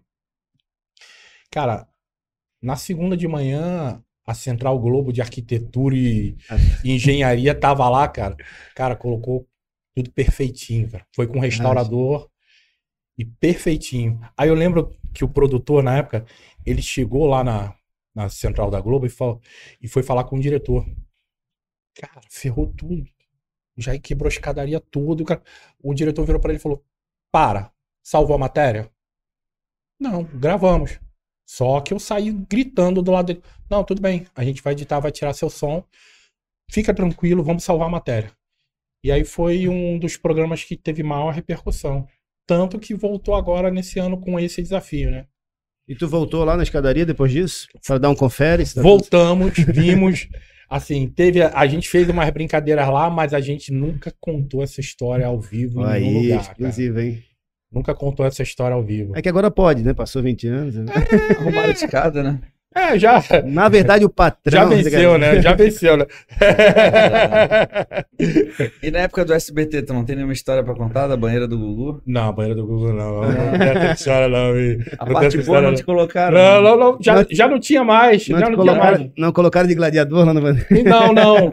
Mas assim, basicamente eram as mesmas coisas, cara. As, as mesmas provas, só que ao vivo, cara. O Ao vivo a adrenalina é pior, cara, porque você fica mais, mais preocupado, às vezes até em, em falar alguma besteira, Sim. ao vivo e tudo. É, o que eu tenho de história lá, cara, foi uma. Foi um desafiante lá uma vez, é, que era um atleta muito forte também, e era para puxar um ônibus com 40 crianças dentro. Eu falei pra gente puxar 20 metros. Cara, ele bateu o pé que queria 30 metros, que eu não aguentava 30 metros e tudo. Cara, aquilo me deu uma raiva tão grande. Eu falei, tá, vamos fazer 30 metros então, beleza. Porque é, era acordado a prova em conjunto, sabe? Não era nada assim, ó, vai fazer isso. Vamos fazer 30 metros. Beleza, eu faço. Não queria entrar em bate-boca. Ele foi primeiro e nem terminou a prova é no tempo máximo de dois minutos. Cara, eu fiz que nem essa prova aí do Cristóvão. Fui na raiva, com ódio, cara. Puxei os 30 metros. Aí no final sempre o Gugu, o Gugu vinha, falava uma brincadeira ao vivo e eu aguentando, só que assim, eu passando mal, quase desmaiando, cara. Aí, eu lembro que ele te entrevistava, cara. Entrevistava e tipo assim. Porra, o cara acabou de puxar o Puxar o ônibus, eu lembro, eu lembro. E aí, e aí, aí eu não. Ah, não, mas aí. Eu, eu lembro disso. Não, cara. e aí eu não queria deixar por onde, por onde, né, bicho? Não, Gugu, é, eu ganhei mesmo, caramba, ninguém pode me enganar, não sei o que, blá blá blá blá. Só que por dentro, bicho, eu já tava pagando. Aí eu acho que ele sentia e falava assim: vamos lá pra dentro agora pro pau que tem. Aí, cara, eu lembro que nesse dia, bicho, veio a galera me abraçar e tudo no final da prova. Aí ele saiu, foi o ao vivo lá pra dentro. Eu falei assim, pessoal, me leva pra enfermaria, eu tô de manhã. Aí fudeu, cara. Aí fui pra enfermaria. Ali também eu comecei a, a, a, a meio que cansar um pouco do SBT, sabe? Porque era, era muito estressante fazer essas provas ao vivo. E era é, todo domingo, né? Era todo domingo. Cara, eu basicamente ficava metade da semana em São Paulo e assim, eu viajava com meu fisioterapeuta, Bruno Mantovano, um, monstro da fisioterapia no Rio de Janeiro. Eu voltava para voltava pro hotel depois da, da prova ao vivo no domingo. Eu ia para uma banheira de gelo e dormia cheio de aparelho ligado no corpo. Eles muitas das vezes usando manipulação, fazendo manipulação e tudo, porque eu tinha que me recuperar que na outra semana tinha mais prova. Pô, a gente achava que tu ia pra banheira do Gugu com as modelos e tu tava na banheira de gelo tomando banheira choque. de gelo, bicho. Não chegava a isso não. Pô, e como é que era então, de uma semana para outra, era, não tinha, tre tinha treino regenerativo, alguma coisa na academia, alguma cheia? Então, na verdade, eu, fazia? eu já tinha muito conhecimento, né, sobre treinamentos, eu sou profissional de educação física e sempre tive o apoio de bons, ótimos fisioterapeutas. E assim, a gente tentava acelerar, fazer um treino regenerativo em alguma academia, seja no Rio, eu morava no Rio nessa época, ou em São Paulo mesmo, mas nunca era 100%, cara. Era ah, sempre a favor do programa. Sim. E assim, cara, é um vício que você acaba entrando no programa de entretenimento, né, cara? Então o negócio tem que andar, tem que andar, tem que andar. Só que o corpo é uma, uma máquina. Eles vão querendo que... evoluir, né? Porque tu vai, o próximo vai ter que ser melhor, e o próximo exatamente, vai ter que ser melhor. Exatamente. Então, minhas entradas nos programas foram exatamente isso. Eu entrava, dava o máximo, e chegava uma hora que ficava meio insustentável pro meu físico, sabe? E até pra minha mente também. E financeiramente, era bom? SBT foi muito bom. Como é que tu acha que ele gastou digital? É contando dinheiro? SBT foi muito bom, mas é, é, a Globo foi muito na raça mesmo no começo. Sim. Mas me trouxe um. Trouxe muita projeção. Né? Exatamente. Né? Mas o SBT foi muito bom, cara. SBT, nossa, é, eu fui é, chamado pelo diretor, que era até sócio do Gugu, o Magrão na época. Cara, ele sentei na frente dele e falou: Cara, ó. O que você precisa? O que, que você quer? Quanto que você quer? Aí eu. Eu lembro que eu falei assim: X. Fechou, negão. Vê aí o que, que ele quer mais aí pode fazer. Pensei assim, pô, poderia ter pedido. Podia ter pedido 2x, né? 2x. 3x, eu acho que ele, ele toparia, bicho. Mas assim, eu não tenho que reclamar, não, cara. Sim, sim. Eu acho que depois desses programas todos, eu tive muita projeção e muito respeito. Uhum. Como, como atleta, como profissional de educação física que sim. eu sou. É, eu tenho muito histórico de treino, lesão, fisioterapia, então isso tudo hoje em dia, nos meus treinamentos, tanto para os meus alunos e até um curso que, que eu estou em desenvolvimento, é, eu tento passar todas essas técnicas, tanto de prevenção quanto é, de, de, exercícios básicos, né? Que eu vejo que muitas pessoas têm muita carência ainda de informação. Muitos profissionais têm muita carência de informação sobre isso.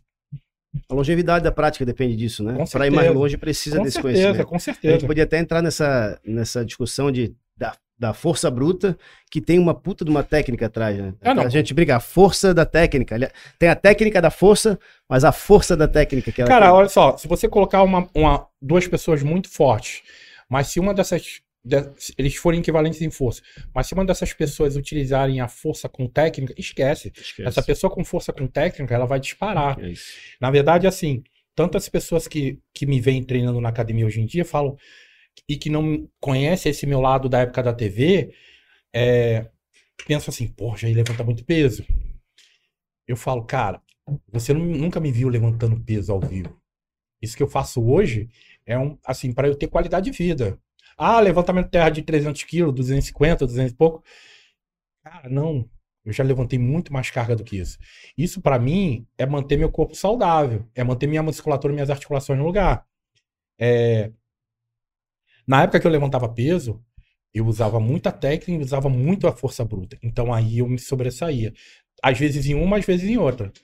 A técnica, a técnica do básico, do levantamento básico, foi o que a- aquele garoto de 10, com 10 anos de idade é, fez se sobressair num esporte, em vários esportes de força.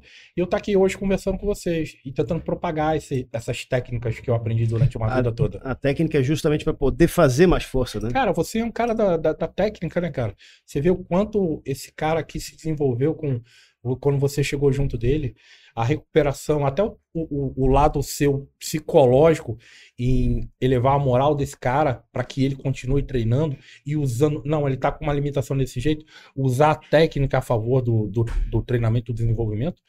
Não existe, cara. Não a gente, existe. A gente tem algumas técnicas que a gente prefere guardar agora, nesse momento, porque sabe aquela velha história de tu, tu vai lutar contra um cara e aí tu sofreu uma lesão no treino e tu tá com uma dor em alguma parte do corpo. Tu não vai acusar aquilo porque tu tá indo lutar com o cara, entendeu? Então é mais ou menos assim que funciona. Né? A gente sempre tenta não evidenciar os pontos fracos para Isso é justamente inteligentíssimo. Exato. E eu sempre fiz isso também, tá? é, isso. Ó, Então- por exemplo. Oh, desculpa. Não, não, é só isso. Então, por exemplo, hoje a gente desenvolveu algumas técnicas super interessantes que em breve eu pretendo é, poder compartilhar com a galera mais a fundo, porque realmente, cara, já é um jogo de xadrez que a gente faz aqui. E, e é assim, você, você, a gente tem que entender, e o pessoal que tá vendo em casa também tem que entender que assim, existe a técnica, mas existe a evolução da técnica. E essa evolução da técnica é só com a prática. E, aí- e assim, é, que- só com a prática, bicho. não, e assim, para determinada demanda específica também, né? Exatamente. Não é uma receita, entendeu? Exatamente. Ó, é, é, desse último ano pra cá, contar um pouco da minha experiência. A, a Globo entrou em contato comigo em outubro. Na mesma semana eu sofri um acidente, cara. Foi até que eu entrei em contato com você, né? Eu brincando com os meus cachorros em casa, eu, um, um dos meus cachorros neguinho, passou por debaixo da minha perna, eu, eu tropecei nele e caí de cotovelo no chão. Meu cotovelo fez assim, crack. Falei, putz, isso não foi legal, cara. Contactei uns fisioterapeutas, amigos meus e tudo, médicos, ressonância. Aí foi constatado que eu tinha 20% do tríceps rompido. Cara, por besteira, brincando com o cachorro. Antes for, aí eu falo pras pessoas, né? Vem cá, foi levantando peso? Foi fazendo o quê? Levantando É. carro? Não, cara, brincando com o meu cachorro, bicho. Na academia eu não me machucaria assim. E aí, é, fiz a ressonância e tinha o quadro da Globo, né? Passear com o cachorro às vezes é bem perigoso, né, Jair? Depois tu conta aquela outra história lá que tu quase perdeu a vida passeando com o cachorro. Cara, é. Né? Essa, essa é Cara, boa. história, história é o que eu mais tenho. Essa, é- essa é da bala perdida, porque falando- É balachada, na verdade. É, né? que tô falando no chat aqui, É, ó. Já é- O Jair, ele, ele já levantou, ele já andou 700 metros com carro alegórico, com a Elton Soares dentro, Quebrou o Rei Cristo Momo, Redentor, quebrou a escadaria do levou bala Cristo. no peito. Agora, quando ele vai brincar com os cachorros, passear com os cachorros, é onde acontece as Cara, merdas. pior que você tá falando isso agora, agora eu tô pensando nisso. Eu sou protetor animal lá em Vitória, lá em Vila Velha, Espírito Santo, né? Os meus cachorros, eles são adotados da rua. É, vou- vamos aproveitar e falar logo essa história. Não, mas peraí, pô. Tava contando qual a história? Do cotovelo, do cotovelo. Ah, porque eu do cotovelo. brincando, é, brincando com os Ah, cachorros foi em casa. depois melhorou. É, aí. é, Só que assim, eu tinha um quadro pra fazer da, da Globo, né? A gente acabou de fechar, né? Uhum. E os caras queriam Foi em outubro isso. Os caras queriam gravar em novembro pra passar em dezembro. E, cara, eu não queria expressar pra eles que eu tava lesionado. Eu falei, pô, a gente precisa de mais tempo pra treinar e tudo. E até vai ser até mais interessante. Aí chegou uma hora que eles me pressionaram tanto, cara, que eu mandei os vídeos da minha fisioterapia. Eu falo, ó, eu não queria falar, mas eu me acidentei, é, machuquei o cotovelo, eu preciso desse tempo todo. E aí eles aceitaram pra gravar em, no começo, no meio de janeiro pra fevereiro. É. E, e esqueci o que eu tava falando, cara. A gente, A gente tá- tava falando da ideia de, de, entre aspas, Cara, ele esconder, sofre da doença es- do Verdun, cara. Eu acho que o pessoal da luta. esconder as suas dificuldades, é o que ele tava dizendo. A gente esconde algumas técnicas é, pra não Então, mas evidenciar o, eu- o problema. Eu escondi, cara. Eu escondi. Eu não queria falar pra todo mundo que eu tava, que eu tava lesionado. Então, eu lembro que até na época eh, eu fui no médico, o médico falou, cara, eu não operaria. Eu acho que uma fisioterapia ajudaria a dar segurança. Mas eu falei, doutor, mas você sabe como eu treino, né, cara? Não tem um risco de depois isso vir a romper mais e tudo. Ele falou, cara, precisa ser avaliado. Aí eu pensei, cara, quem é que mais entende de lesão articular e muscular? Que é meu infelizmente, Infelizmente. infelizmente sou eu. Edu, tô com 20% do tríceps rompido, cara. O que, que você acha? Opero ou não opero? Cara, o que o Edu me falou foi essencial, cara. Ó, Jair, eu não operaria. Eu acho que a fisioterapia bem, bem feita e um PRP. E aí eu tenho que agradecer ao meu fisioterapeuta Alisson, lá do, do Espírito Santo, que me tratou, me curou e consegui fazer as provas do, do, do desafio desse ano tranquilamente, sem risco nenhum no cotovelo. Cara, eu vou te falar, se tu tivesse operado teu cotovelo, provavelmente ó, ó, tu não teria feito o desafio e talvez tu não teria feito nem os desafios desse último ano que tu fez, tá? Não, não. Eu falo por experiência própria mesmo. Então foi uma benção aí, graças a Deus. Não, a- uma benção maior foi você ter falado isso, cara, porque me deu mais segurança, sabe? Porque eu pensei, cara, eu vou na do Edu, cara. Ele tem muita experiência nisso. Então, optei pela fisioterapia, mas fisioterapia também não era algo fácil, cara. Sim, sim. é. Não era algo, era algo muito, do- é algo muito dolorido. Mas, graças a Deus, foi tudo bem. Pô, que bom. Faz parte desse processo, né? Agora, pode contar essa história da, ó, da bala perdida de Vila Velha? Eu acho que é a mesma história. Não, mas aí é outra. Ih, 2000 certo. 2007. 2007. Não, essa é aquela que eu tava que ele foi passear com o cachorro, não é? É. Não, 2007 não, desculpa, 2017. Eu passei com os meus cachorros, eu moro em Vila Velha, Espírito Santo, uma cidade maravilhosa. É bonito mesmo. É lindo, é lindo. Um cartão postal, cara, é, na- da região sudeste. E aí eu passei com os meus cachorros todos os dias no mesmo lugar. Embaixo da terceira ponte, uma área que ao lado do um batalhão do exército, e uma área que até então tinha muita mata. E os meus cachorros andam soltos, e eu meio eu, se- eu aproveito para fazer um cardio, que eu chamo de cardio dog com eles Hum. solto eles, vou escutando um som. E aí, nesse dia, eu, eu tava com uma camisa de bolso. Eu tava segurando o celular porque eu tava com uma bermuda sem bolso. Qual é a chance do cara aí fazer cardio Não. com uma camisa de bolso, velho? Era o que tinha na hora. Não, exatamente. cara, foi coisa Não de é Deus. possível. Não, foi coisa de Deus. Se vocês colocarem aí na internet, é, acho que tá ex-atleta baleado em Vila Velha. Procura Ou- aí o. o Ex- Ex-gladiador, baleado. no- É, ex-atleta baleado em Vila Velha, Espírito Santo, 2017. É... Eu tava, tava voltando com os meus cachorros e aí eu vi uma, algo preso na guia do meu cachorro, que é justamente o, o que me deu a banda, né? O neguinho. Esse aí tem, tem história. Mas foi depois ou antes dele te derrubar? Que ele te derrubou também, né? Não, ele me derrubou ano passado. ele me derrubou ano passado. Porra. O tiro foi, foi antes, em 2017, bicho. Fala nos créditos. Cara, eu coloquei o celular no bolso, agachei, fui tirar o negócio que tava preso nele, levantei, dei dois passos, levei uma bala no, no peito. Não é possível. No celular. No celular. Tu sentiu na hora?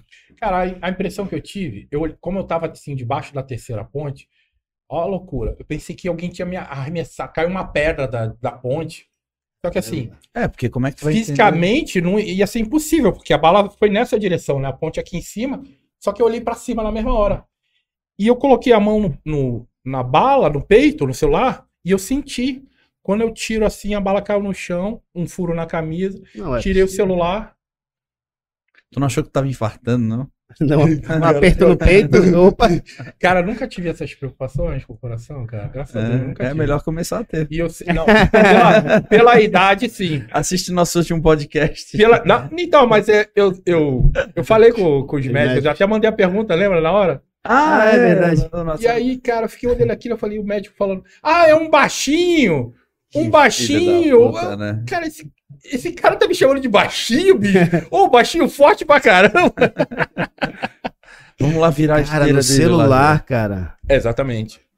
Levei uma bala no, no, no celular, cara. Que ótimo. É, na época passou até no Fantástico. Tá, e onde, de onde é que veio isso? Bala perdida. Não se cara. sabe. É, na verdade, eu falo que é balachada, né? E quebrou o celular. Porque o celular continuou funcionando. E a Globo ligou. É, não, é, eu ligou bem depois. Então, mas o celular continuou funcionando.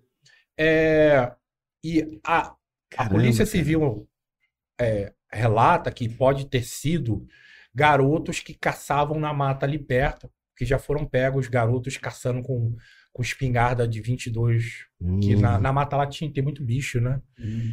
E aí foi isso. Cara, o cara desse tamanho pra pegar só no, no celular é incrível. Tá vendo? Faça um cardio com camisa de bolso.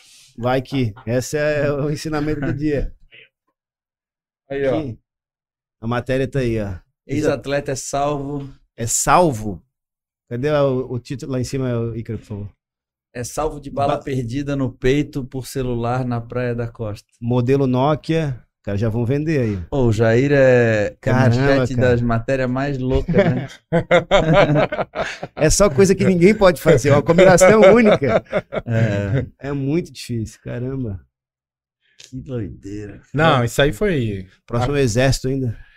É, não, mas não tem nada relacionado a exército, cara. Nada, nada. Não- exército, exército nem tem stand de tiro ali naquela região. E Aí o calibre seria a, um pouco ca- maior, calibre né? 22, exatamente. O calibre É. seria maior, nada, nada a ver. As pessoas queriam associar, mas nada a ver. Como é que tá os teus treinos hoje aí? Então, na verdade, eu tô fazendo um treino mais, é, digamos, regenerativo, né? Porque para fazer a- o, o esporte espetacular, o meu treino entrou muito em, em- Tive que mudar totalmente o treino, né? O meu treino au- aumentou, né? Teve um volume maior. Tive que fazer uma especificação maior também do treino. E a intensidade e, e cargas foram, ficaram muito elevadas. Eu falava que as pessoas, as- na academia, as pessoas nun- nunca me viram levantar peso. Então, do ano passado para cá, elas viram. Então, comecei a levantar muito mais cargas do Tudo que as isso pra esse teu último desafio aí, desse quadro aí, né? Exatamente, exatamente. E aí o que que acontece, cara? É... Eu mudei o treinamento, consegui é, me preparar bem e ganhar as provas. E aí algo muito importante em qualquer é, planilha de treinamento, seja de qualquer esporte, tem que ser o destreinamento. Eu estava fazendo exatamente nesse período, o destreinamento da, do meu das cargas que eu tava levantando, né? Então, um co- como eu tava eu tava fazendo na época, eu tava colocando um pouco menos carga, é, Esse foi vídeo aí? exatamente, foi esse vídeo aí. É, tinha 272 quilos. Era um peso que eu ia fazer oito repetições. Só que na primeira repetição eu senti uma, uma pontada embaixo do abdômen. Aí já eu fazendo fisioterapia. Que o- a sensação que eu tive era que eu tava levando um soco debaixo do umbigo. E aí eu falei, cara, não vou fazer Rasgou a musculatura? é, tive uma pequena ruptura que não chegou a se tornar uma hérnia, mas assim, segundo a fisioterapia, a fisioterapia, os meus fisioterapeutas falaram, cara, tem como a gente recuperar. Só que assim, você tem que fazer tudo aquilo que a gente fazer, pedir.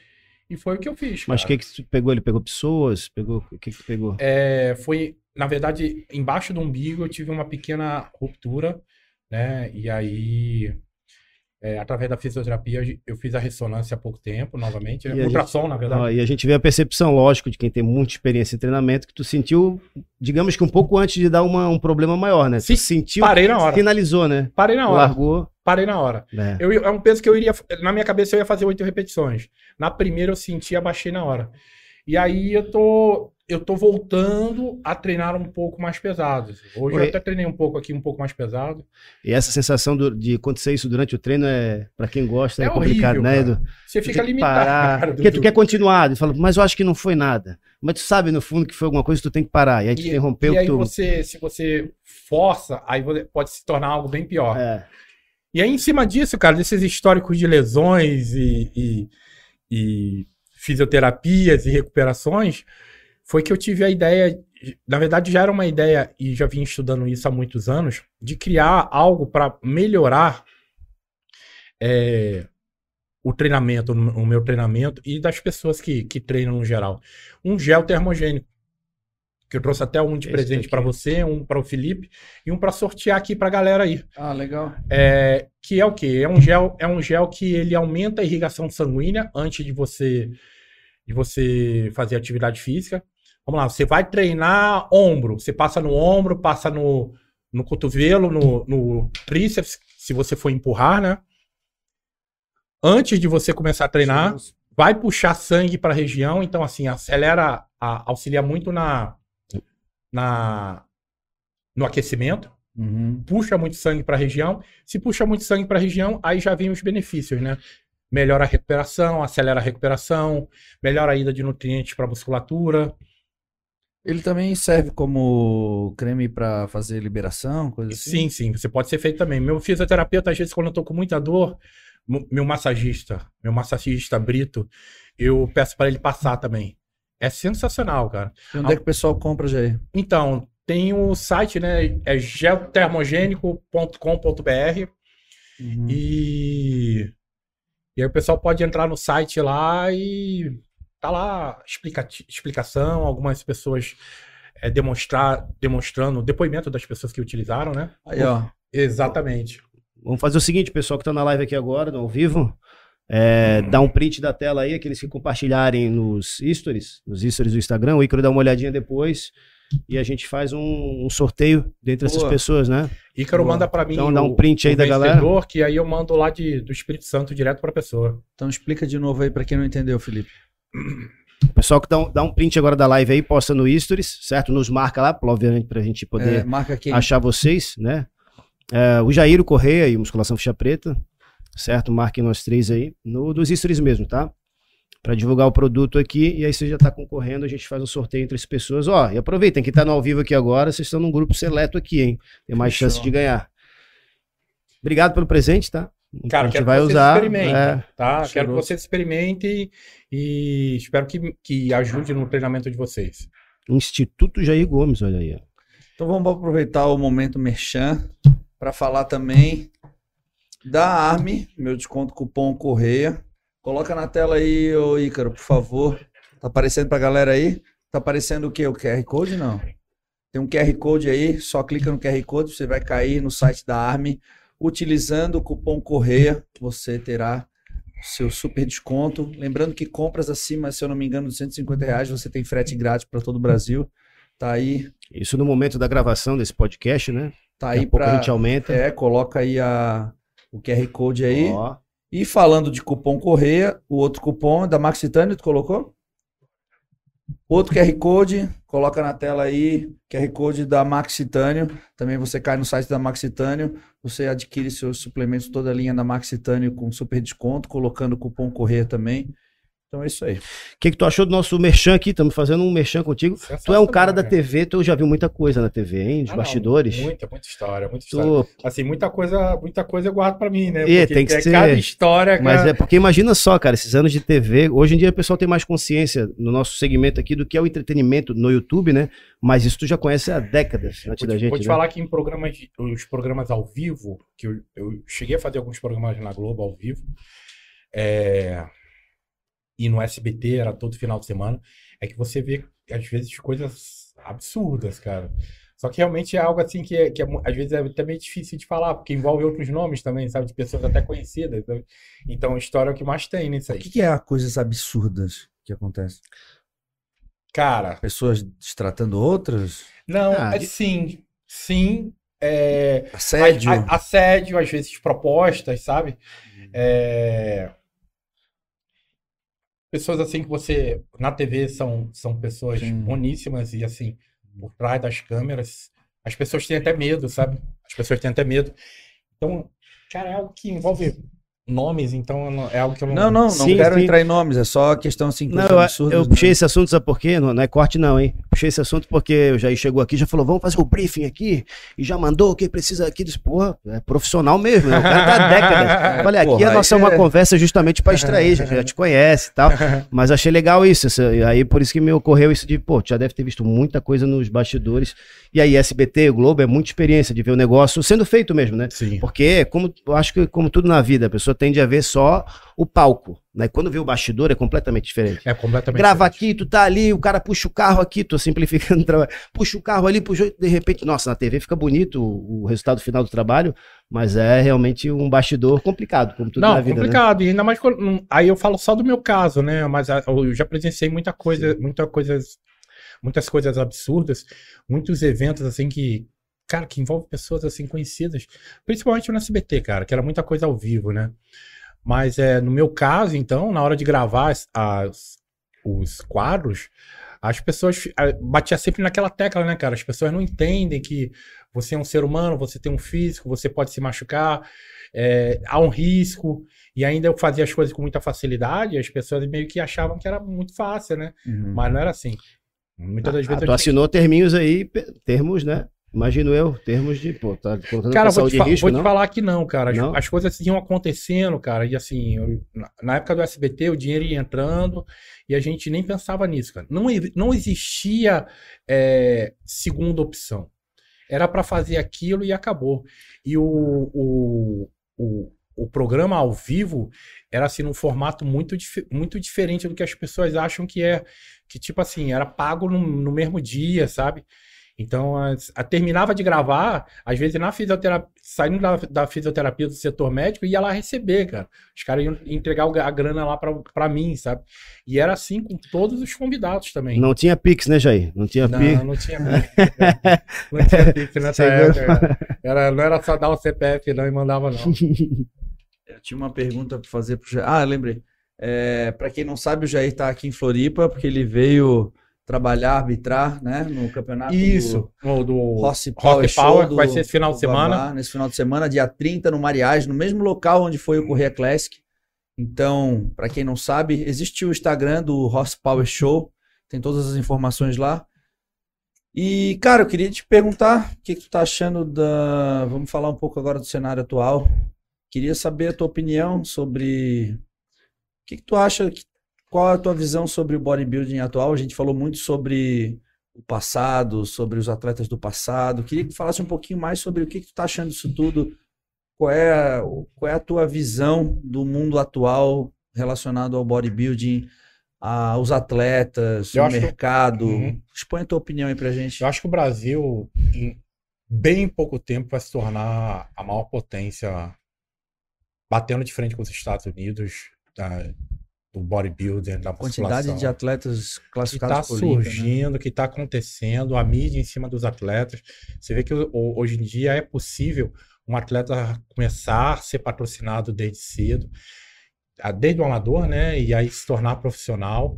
Então há uma, um- uma mídia em cima dos atletas do esporte que só traz evidências boas, cara. Eu acho a perspectiva no bodybuilder é o Brasil se tornar assim uma das maiores potências do mundo, talvez a maior. Cara, sabe qual é a impressão que eu tenho? Eu concordo com tudo que tu falou. E eu tenho uma impressão, cara, que a gente só perde pra gente mesmo, sabe? Sim, A, a porta tá aberta, o caminho tá aqui, ó. Sabe? sim. Mas eu sinto que a gente pode perder pra nós mesmos. O que que significa isso? É, nós temos vários campeonatos classificatórios para Olímpia ao longo do, do ano, né, que aconteceu. A Muscle Contest entrou no Brasil, dis- disponibilizou, é, proporcionou para os atletas brasileiros poderem classificar para Olímpia no próprio país, competindo para o próprio público. É, eu sinto que ainda isso não foi valorizado da forma que deveria. Né? Eu acho que deveria ter uma participação maior dos atletas nos eventos. É, eu falo nacionais, mas são internacionais dentro Concordo. do próprio país. Eu tenho medo que isso seja cortado pela metade ou talvez por inteiro, pelo fato de que esses eventos eles dependem de renda, dependem de público, dependem da competição. Então eu fico um pouco receoso de nós termos tido essa oportunidade e não ter sido aproveitado. Pô, tu sabe que eu tinha que ir para os Estados Unidos para poder classificar. Era uma loucura. Cara, era foda, entendeu? Não, a, a, a, pro pessoal, pessoal que não, não sabe, ser profissional, se tornar profissional na sua época, era um absurdo, cara. Era, pro Mundial. era o pra ganhar brasileiro, ir pra sul-americano, ir Isso, mundial. fazer todo o circuito, é. E ainda torcer, né, pra, pra darem o, o Procard pra você. É. E a outra coisa que eu acho que, que, que, que conversa na mesma linha, assim, é, eu acho que a exposição hoje é muito grande dos atletas, principalmente os atletas que estão surgindo, cara. Depois que é, eu tive a oportunidade de trabalhar com o Ramon, eu presenciei isso na, na prática, a loucura que é, cara, a mídia em cima dos atletas que estão começando, tipo, é absurdo, E cara. precisa ter um preparo, um, um É. cuidado com esses atletas que estão surgindo É muito isso aí, grande. que, é cara. isso aí que eu queria chegar, cara. Muito Porra, grande. eu Não só de treino, muito- né? Uma equipe. Não, não, uma falou equipe, questão principalmente psicológica, etc. questão psicológica. Vocês lembram do, do que eu falei aqui Exato, na minha é primeira passagem pela TV, né? Exato. Eu, assim, eu fiquei chocado, eu fiquei um pouco impressionado com, com é, o assédio das pessoas na rua. Só que tu ficou. Desculpa te cortar, Jair. Tu ficou impressionado com o assédio das pessoas na rua. Hoje, o assédio é dentro da tua casa, por isso aqui, ó. Então, às vezes, tu tá deitado na cama e tu tá ouvindo os caras falando barbaridades a respeito de ti. É, de repente, tu não. Sabe, alguma coisa que tu falou, alguma coisa que as pessoas simplesmente não gostam, não compactuam, porque todo mundo acha que deve ter uma opinião formada sobre tudo que a gente fala, né? Tipo, não existe mais o simplesmente, ah, não concordo com esse cara, não vou seguir. Não, tu tem que ir lá, é, colocar teu, né, colocar tua, expor a tua opinião contrária, discutir, debater com as pessoas. Então, assim, eu sinto que é, esse efeito às vezes pode atrapalhar um pouco dependendo da forma que, que o atleta vê isso, entendeu? Então, mas aí é que tá. Eu acho que a experiência de pessoas como você, como Cariane, pessoas que, que já estão bem preparadas e acostumadas a, a esses ataques, é, eu acho que até é meio que uma obrigação de vocês passar essa experiência para os atletas que estão surgindo, porque é, é muito desgastante. Às vezes o atleta tá ali numa. Ninguém é 100%, tem a cabeça forte 100% toda hora, né, cara? Às vezes ele tá numa situação de vulnerabilidade e olha uma, um, um comentário maldoso ou, ou degradante da, relacionado a ele ou ao, ou, ao que ele faz. E, cara, isso às vezes é, o atleta absorve. Sim, O atleta dúvida, cara, absorve. sem e isso aí vai interferir na vida dele, pessoal, vai interferir no, na preparação dele. Então, eu acho que as pessoas que estão por trás do esporte, da mídia do esporte, você está se tornando um, um bom embaixador, né? Através das mídias, você, para mim, você é o melhor atleta sul-americano de todos os tempos. Mas hoje em dia você está assumindo essa parte perante as câmeras, a internet. Eu acho que assim é muito importante que vocês falem isso, externem isso para os atletas, porque é muito covarde você abrir um celular e a pessoa tá ali, a pessoa que não sabe nem o que você fez, cara, o esforço que você fez para estar ali, conquistar aquela, aquele título, tá ali se preparando com muito, muita dedicação. é, e tecer comentários maldosos a É. seu respeito. É Eu muito acho- covarde. Eu acho difícil não só para os atletas que estão começando, porque se parar para pensar, esses atletas que estão começando, eles já nasceram com a mídia, né? Então, talvez para eles seja até mais fácil do que para gente que não veio Para as dessa pessoas época. que são mais antigas, que vive, vêm de uma É. outra época, na verdade, a gente, a gente meio que pegou a transição, né? É, pra gente é mais difícil porque a gente veio de uma outra época, por outro lado, a gente tem mais experiência de vida, que isso ajuda também, né? Eu, por exemplo, costumo sempre lembrar os atletas que estão passando por alguma fase assim, é, ter a, a- não esquecer quem, quem eles são, de onde eles vieram, o caminho que eles percorreram. Porque tu não pode controlar a opinião alheia, né? O que as pessoas pensam de ti ou deixam de falar. Mas tu pode ter a certeza de quem tu é de verdade, né? E não perder a essência, né? Humildade nunca é demais, cara. É, então assim, Humildade cara, nunca é demais. eu esse é meu meu retrato. Eu acho que o brasileiro hoje tá com a faca e o queijo na mão e a gente só estraga isso por nós mesmos. né? É, eu acho, eu acho que assim, o, não, não tem, não tem é, ser humano melhor no mundo, pra gente que já rodou o mundo aí, cara, como um atleta brasileiro, cara. O cara que com muita dificuldade consegue Sim. sobressair, é, sobressair dos problemas, tanto financeiros quanto do que acontece no Sim. país, e ainda se destacar no esporte. Eu acho que é, o Brasil, breve, breve, ou às vezes assim, em bem menos tempo do que a gente imagina, no bodybuilding, né? Eu falo na musculação, mas no bodybuilding vai se tornar a primeira potência, cara. E eu acho que você É. começou isso ali atrás e tá passando por essa transição aí. É, hoje o meu papel, às vezes, é muito mais como tu mesmo disse, é tentar ajudar a organizar a casa, tentar mostrar para os atletas que existe uma responsabilidade quando a gente vai tá, tá em frente a uma exposição tão grande, né? A gente, nós somos responsáveis, como aquilo que a gente falou do lance do, do nome, da tatuagem. Então, assim, eu acho que existe uma responsabilidade, eu acho que esses atletas têm que aprender logo cedo que existe, que devem ser responsáveis e nós somos os nossos representantes, né, cara? Eu tento ajudar os atletas novos que estão começando através das minhas conversas, os atletas da Max, onde tem mais proximidade, é, o pessoal aí de casa, através das nossas produção de conteúdo aqui, diariamente na academia. Então, acho que é isso, cara. Eu acho que a gente está vivendo um momento único. Eu também tenho certeza que o Brasil já, já é uma realidade, né, cara? já, é uma realidade. já tá Esse ano a gente já tem aí, ó, quantos atletas classificados para o Olímpia, cara? Antes a gente contava no dedo, né? Era a Juliana Malacarne, Felipe Franco, eu, a Gal. esse, esse ano Anne você volta pro Freitas. Olímpia? Cara, Mas é... você vai, vai, você vai. Porque na verdade, assim, eu, eu conheço o Edu, galera. Conheço o Edu desde o primeiro Olímpia dele, né? Desde, desde quando ele era amador. E venho acompanhando as evolu- a evolução dele. Assim, a última vez que a gente se viu pessoalmente, eu acho que foi pela internet, ou uma, a- uma vez que você esteve lá em Vila Velha, eu fui até onde você tava, só pra te dar um Uhum. abraço. Mas eu nunca vi o Edu do tamanho que tá hoje, com a qualidade muscular que eu olho assim pelo antebraço, pelo braço e tudo. Então, assim, quem tá achando que, que o cara é, vi- ah, se aposentou, você Ó, você tá muito enganado, tá, Então, amigo? então eu vou falar, ó. Eu vou fazer uma live no dia 8 do 8, na próxima segunda. Não, não, não. Sem ser a próxima segunda-feira. A próxima terça-feira é com a Carol Saraiva, minha esposa. A gente vai estar aqui falando uma resenha sobre contando, rele- bastidores. relembrando as histórias, os Nossa. bastidores da nossa carreira.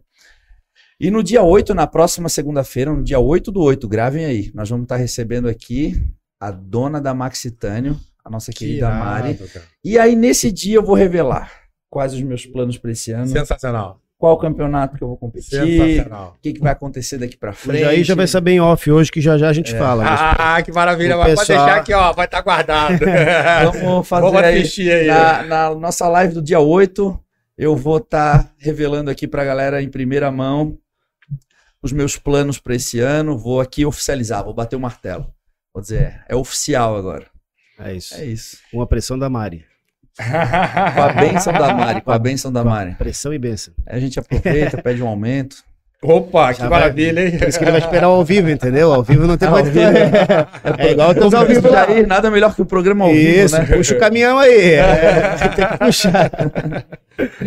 Oi, falando disso aí, como é que é, como é que, onde é que tu busca essa adrenalina hoje? Porque as adrenalinas seriam justamente no, na performance em si, não. Sim, sim. Lógico que o treinamento tenho certeza que tem prazer em fazer, mas hoje em dia, qual a tua expectativa, já que a gente tá falando dos planos futuros, além do teu canal do YouTube, que já é promessa pra galera aqui, o que que tu vai fazer? Pois como é que tu é, vai né, buscar cara? É, Felipe, ó, cara. a, a pressão aí. Ó, a ideia muito boa aqui pra gente fazer um Claro. desafio no, no canal no YouTube, né? Já vai- cara, muito legal isso, velho. É um negócio que a gente vem de outra época, né, cara? Então essas coisas estão acontecendo e eu acho você deu a ideia aí, cara. Vou, Mas a, vou- a bagagem. Vou, vou fazer e ainda vou falar. Foi Quem não vai querer, quem não vai querer É, sabe por quê? tá lá, abrir em casa e ver, puta, o que, que o Jair postou? O que o Jair aprontou essa semana? A bagagem tu Pô. tem, porque é igual. O, o- só mudou agora o veículo. Antes era uma TV, agora o YouTube que é feito, principalmente o pessoal da Max, a Não, gente pra, acompanha pro de Jair é mais fácil, porque ele produz o próprio conteúdo. Isso, e ele ele, entende como ele, funciona. claro, com a equipe dele, ele vai organizar. Eu quero assim, eu quero Isso. assado, eu quero fazer. Não, e que eu digo, ele já jeito. sabe o melhor ângulo, o que que faz, como é que vai ser a performance, vai fazer, vai botar os atletas pra descansar. Ah, não, com certeza, Né? com Aí certeza. eu, é eu, o lembro, eu lembro que esse ano a gente fazendo lá na a gravação do, do Desafio dos Fortões, cara. Cara, eu realmente eu tive que, que pegar o Edson Viana, que era o produtor na época, que hoje era repórter, e explicar para os produtores da, atuais como era o negócio, sabe? Então, ó, cara, a gente vai fazer a prova assim, assim, assado. Eu acho que a filmagem ficaria melhor de um certo ângulo. Só que assim, precisa de um tempo para os atletas se recuperarem. Uhum. Cara, teve tanta história esse ano que aconteceu com esse desafio, cara. Mas graças a Deus acabou dando tudo certo. E o canal também não é só desafio, tá? É onde tu vai compartilhar as tuas histórias. E o que mais tem é história, né, né? cara? Poxa, 90% daquilo que a gente contou Tu vai, história, tu vai né? compartilhar as técnicas que tu desenvolveu nos últimos anos. Sim, sim, Pô, sim. por exemplo, eu não sou praticante de Strongman, mas eu ia adorar poder assistir um vídeo tu contando a técnica correta de poder levantar uma pedra ali, entendeu? Então, mas é muita coisa que a gente, a gente traz aqui da musculação, né? na- na- Numa sala de musculação, para esse tipo de esporte. É muita técnica, cara. As pessoas olham assim, o Strongman acha que é só força bruta, mas é muita técnica associada. Tanto que eu tenho 47 anos, cara. Ainda continuo treinando, continuo fazendo esse esforço todo. Não como antes, né? Porque uma coisa a gente precisa escutar o corpo, respeitar o corpo. Mas é assim, eu cons... uma das coisas até que chamou muita atenção da, da, da mídia, do- da Globo, especificamente, foi como eu e até o Ricardo está, estávamos bem na, nessa idade, né? 47 anos. Ricardo, 48 anos, eu acho, se eu não me engano. Então, eu acho que assim, é, é, eu tenho bastante conteúdo e eu vou tentar passar esse, esse conteúdo para seguir essa história, que, essa E ideia. que talvez, você cara, o menino que tá te assistindo e tá lá em casa porque não precisa de tanto recurso, né, para começar e tal, talvez isso tu acaba descobrindo É. novos adeptos e talvez tu, tu consiga até mesmo é, lançar eles no próprio canal. Assim como a gente faz hoje na Max, cara. por onde, por onde começar, né? Pra A gente, tem um, a gente tem um projeto de base que eu acho sensacional, cara. Essa foi uma das grandes é, razões também pela qual eu quis fazer parte desse projeto, pelo trabalho que a Maxitânio tem feito de base, sabe? A Casa dos Campeões foi um celeiro de atletas, cara. Eu Pô, acompanhei. o Gnomo hoje que tá comigo aqui, cara, ele veio da. O Gnomo, o Mesak, que vão competir no final de semana, eles estão. Eles vieram dessa casa. Né? Talvez eles não pudessem ter tido a oportunidade de poder chegar onde chegaram sem serem descobertos, Ah, né? com certeza. Assim né, como milhares de outras pessoas, né? Às vezes não no fisiculturismo, mas no strongman, no powerlift, enfim. Eu acho que o que tu tem aí, cara, escondido aí É. contigo, guardado, vamos dizer assim, eu acho que se tu soltar isso aí, cara, É um puta, entretenimento com educação, né? Ensinar a fazer força, Sim, movimento, claro, claro, isso claro, da claro. academia. Conta com a gente aí. Eu tô, eu tô com um curso já engatilhado aí. O nome do curso já tem até De Volta ao Básico. É exatamente isso. Pegar as pessoas. Ah, isso aí, na verdade, vai ser uma live que vai acontecer semana que vem, tá, pessoal? E a gente vai falar um pouco sobre isso aí. Eu vou fazer essa live com esse neurocirurgião, é, que ele é um profundo é, é, incentivador de- da atividade física para prevenção de problemas da coluna vertebral. Ele sabe que eu tenho alguns, eu, eu tenho algumas pessoas que tiveram alguns problemas é, neurológicos é, de acidente na coluna vertebral e de que nó- junto com o meu trabalho e, e o dele também, a gente conseguiu fazer com que essas pessoas tivessem uma qualidade de vida bem melhor, sabe? Uhum. E meu trabalho é isso aí, cara, hoje em dia. É divulgar o que eu aprendi, divulgar a, a prática da musculação de uma forma saudável, né?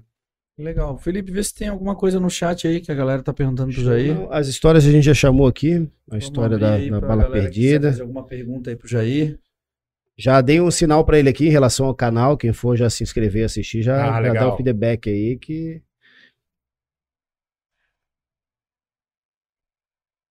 O sorteio a gente vai fazer no podcast, tá? Pessoal que já deixou o like, muito bom, muito obrigado. A gente está nesse processo aqui de restabelecer o nosso algoritmo, né? Toda semana vai ter podcast aqui, se o Ícaro não viajar, que ele quer ir pra. Onde é que é, Ícaro? Pode revelar. É, vamos Ó, a gente, eu vou aproveitar que o Felipe tá falando sobre isso, eu vou falar aqui sobre os próximos três convidados que a gente vai receber aqui. Ó, nosso calendário, tu consegue compartilhar aí? Tu tem essa foto? Manda pra ele no WhatsApp que ele já abre essa aí mesmo. Foi ele que me mandou. Quando foi a tua última vinda pra Floripa, Gi? Cara, faz tempo. Muito sim. tempo? Nossa, pior que eu nem me lembro, cara. Não Faz É. bastante tempo. Aí, ó. Olá. Próximos convidados aí, ó. Nós temos dia. A galera aqui aí, ó. Primeira A dama, galera né? que tá assistindo aí, ó, dá um print aí, ó. Os próximos convidados são. Depois eu vou divulgar isso aí certinho nas redes. Dia 2 do 8 é uma terça-feira, às 20h30, como sempre. Carol Saraiva, minha esposa, ela vai estar falando sobre. A gente vai estar aqui lembrando alguns momentos, a galera tava pedindo, cara. Papo descontraído aqui, falando sobre as histórias que a gente tem. Porque volta e meia, quando a gente tá recebendo alguém, cara, eu sempre puxo alguma história. Ele falou: quer saber? Vamos chamar a Carol aqui e vamos falar sobre Ah, as tá desde o começo, Inclusive, né? desse primeiro Olímpia que tu relatou ter ido lá, imagina, só foi ele e a Carol. Hoje em dia os atletas vão com um aparato, com câmera, com tudo e, teve, equipe. e teve, teve uma época também que a gente teve o camarote lá, né? Que a gente colocou o camarote lá e o Edu, o Edu tem muito carinho por isso, né? Cara, eu tenho, eu tenho Era o camarote do Olímpia, cara. Prepara pra esse ano, que então, a hein? gente encheu, encheu de brasileiro o camarote Cara, no Orleans Arena, que o Edu escutava a gente gritando lá de baixo, bicho. Cara, nunca mais vai existir esse camarote, porque né, o Olímpia não é mais na, no The foi durante acho que mais de 10 anos Mais 10 lá. anos, é. Então, cara, foi muito especial porque eu tava competindo, eu tava escutando vozes familiares, assim, sabe? Da galera gritando. Puta, foi sensacional, cara. Aquilo ali dá uma energia, cara. Aquilo ali, aquilo que a gente falou, faz lembrar de onde tu veio, quem tu é. Ah, aquele, aquele campeonato que você ficou em segundo lugar, cara. A gente ficou gritando ali. E as fotos e os vídeos que vocês fizeram de cima do camarote são sensacionais, porque vocês estavam num ângulo de lado, assim. Tem uma foto que vocês tiraram, cara. Eu tô abraçando o Flex, assim, eu e ele no centro. Cara, sensacional as imagens de cima do camarote, cara. Privilegiadíssimo. História, cara. Tem muita história. É. né? Tem muita história. Aí, dia 11 do 8. É... Ah, não, tá errado aí, cara. É... Ó, é. tá errado ali, ó. A Mari. A Mari, ela vem no dia 8 do 8, às 20h30, que é na outra segunda-feira. Ela vai estar aqui falando um pouco sobre a história dela. Vamos estar aqui falando algumas coisas também muito legais. E. O Thor. Tu conhece o Thor, né? Porra, meu amigo, cara. É, o Thor é nosso irmão. Figuraça. Ele cara. é médico do esporte, e além de médico do esporte, ele também é obstetra. praticante de musculação, né? Porra, já competiu até já competiu, é. Então o Thor ele tem propriedade para falar sobre ergogênico, sobre tudo. Só que como é a semana do Dia dos Pais, o tema vai ser eu tomo bomba e quero ser pai. Sabe por quê, cara? Eu tenho recebido várias mensagens de meninos que meninos, homens que são usuários de esteroides de uso crônico, mas que agora bateu ali os seus 35, 40, querem ter filho, Querem ter porque daí, filhos. certo, a mulher começou a cobrar e tal. E aí os caras estão meio assim, puta, Edu, e agora o que, que eu faço? Então eu trouxe ele aqui na semana do Dia dos Pais Sensacional. para falar sobre o tema que é ser pai e o uso relacionado ao uso crônico de esteroide anabolizante, O entendeu? Thor tem muita propriedade para falar Então sobre a isso. gente vai poder estar falando sobre um tema bem relevante. Aí, ó, tema, tomo bomba, quero ser pai. É direto, nós vamos direto ao assunto. O Thor vai explicar pra gente o que que é. Aí vai, vai- a gente vai falar sobre desenvolver esse tema. Vamos ver se- Eu falei pro Ícaro assim, ó, pô, cara, o tema podia ser alguma coisa nesse mais. Falei o tema cru, né? Aí o Ícaro foi lá, levou a sério e botou o tema, tomo bomba Não, mas tá bem claro pai. isso. Tá ótimo. É. Aí a nossa líder, Mariane, né? A nossa diretora. Temos histórias, temos comercial. histórias. Inclusive, tu teve nesse Arnold desse ano não? Tive, tive. Teve lá, tu tive. viu a estrutura do- dos stands, a coisa que a gente. Porque o pessoal tá vindo de uma pandemia, foi o calor da galera e a estrutura, assim, né? eu vou desde 2014, acho que iniciou 13. Então, assim, eu fui mudando a estrutura e, pô, destacando aqui da Cara, Max, então, aí eu sou, eu sou de uma época que a gente ia pro Olímpia e tinha, tinha grandes empresas lá fora, MuscleTech, BSN. É. Os estandes não chegavam aos pés do que dos estandes hoje em dia estavam no É. Arnold Classic. Max quase uma mini cidade, né? Assustador, é, Exatamente. Max. Titânio, Eu queria, eu queria fazer uma entrevista diferente com a Mari, porque todo mundo já conhece a história dela. Foi no Renato Carene recentemente, contou. Ela é, porra, uma excelente líder, ela é responsável por tudo isso que está acontecendo dentro da empresa. Mas eu queria extrair um pouco da pessoa da Mari, contar um pouco da pessoa. Foi muito revelador para mim entrar na, entrar na Max e conhecer a Mari. Então eu queria trazer um pouco mais da pessoa da Mari para a galera conhecer E mais, com certeza ela tem muita história que é também uma personalidade né? única. E foi o que a gente fez, colheu informações durante todo esse ano. Sacanagem. e, né, na terça-feira. Só se liga na tá aí. cronologia. Na cronologia, o Icaro botou o contrário aí pra nós. É, Agora, mas- mas... depois vai estar no Instagram, a gente dia, vai no revelar dia dois é direitinho. o chefe, né? É o chefe. É, dia 2 é chefe. E dia 8 é chefe também, né? Não, mas de, de boss aí é é de- aí em é casa, né, bicho? Os setores aí, né? Tu vê que a gente, tu vê que a gente é liderado por mulheres, né? É, o mundo gira em torno das mulheres, cara. A gente não pode deixar de pensar nisso. É isso aí. E o Torque também está servindo as mulheres ali, né? Nesse contexto. É o Torque vai vir dar um treino aí, já virou praxe, né? O cara dá o treino e depois fazer o podcast. É, hoje eu gostei aqui, cara, de treinar aqui. Curtiu, cara. Puta, puta de um clima, cara. É, Academia com energia do caramba. Todo, e é legal que assim, todo mundo vem pra treinar, né, cara? É, legal. Ninguém vem pra ficar mexendo no celular, ficar batendo papo. aqui a Todo galera mundo curte. treina, né? cara. Aqui é Esse, legal. esse é, ambiente de treinamento a gente não vê muito nas academias, porque as pessoas acham, pelo menos achavam, né? eh, Com a vinda da Ironberg, achavam que isso não era vendável, não era comercial. Mas, cara, todo mundo que entra numa academia quer ficar forte, quer ficar mais sequinho, a mulherada quer ficar com um corpo legal.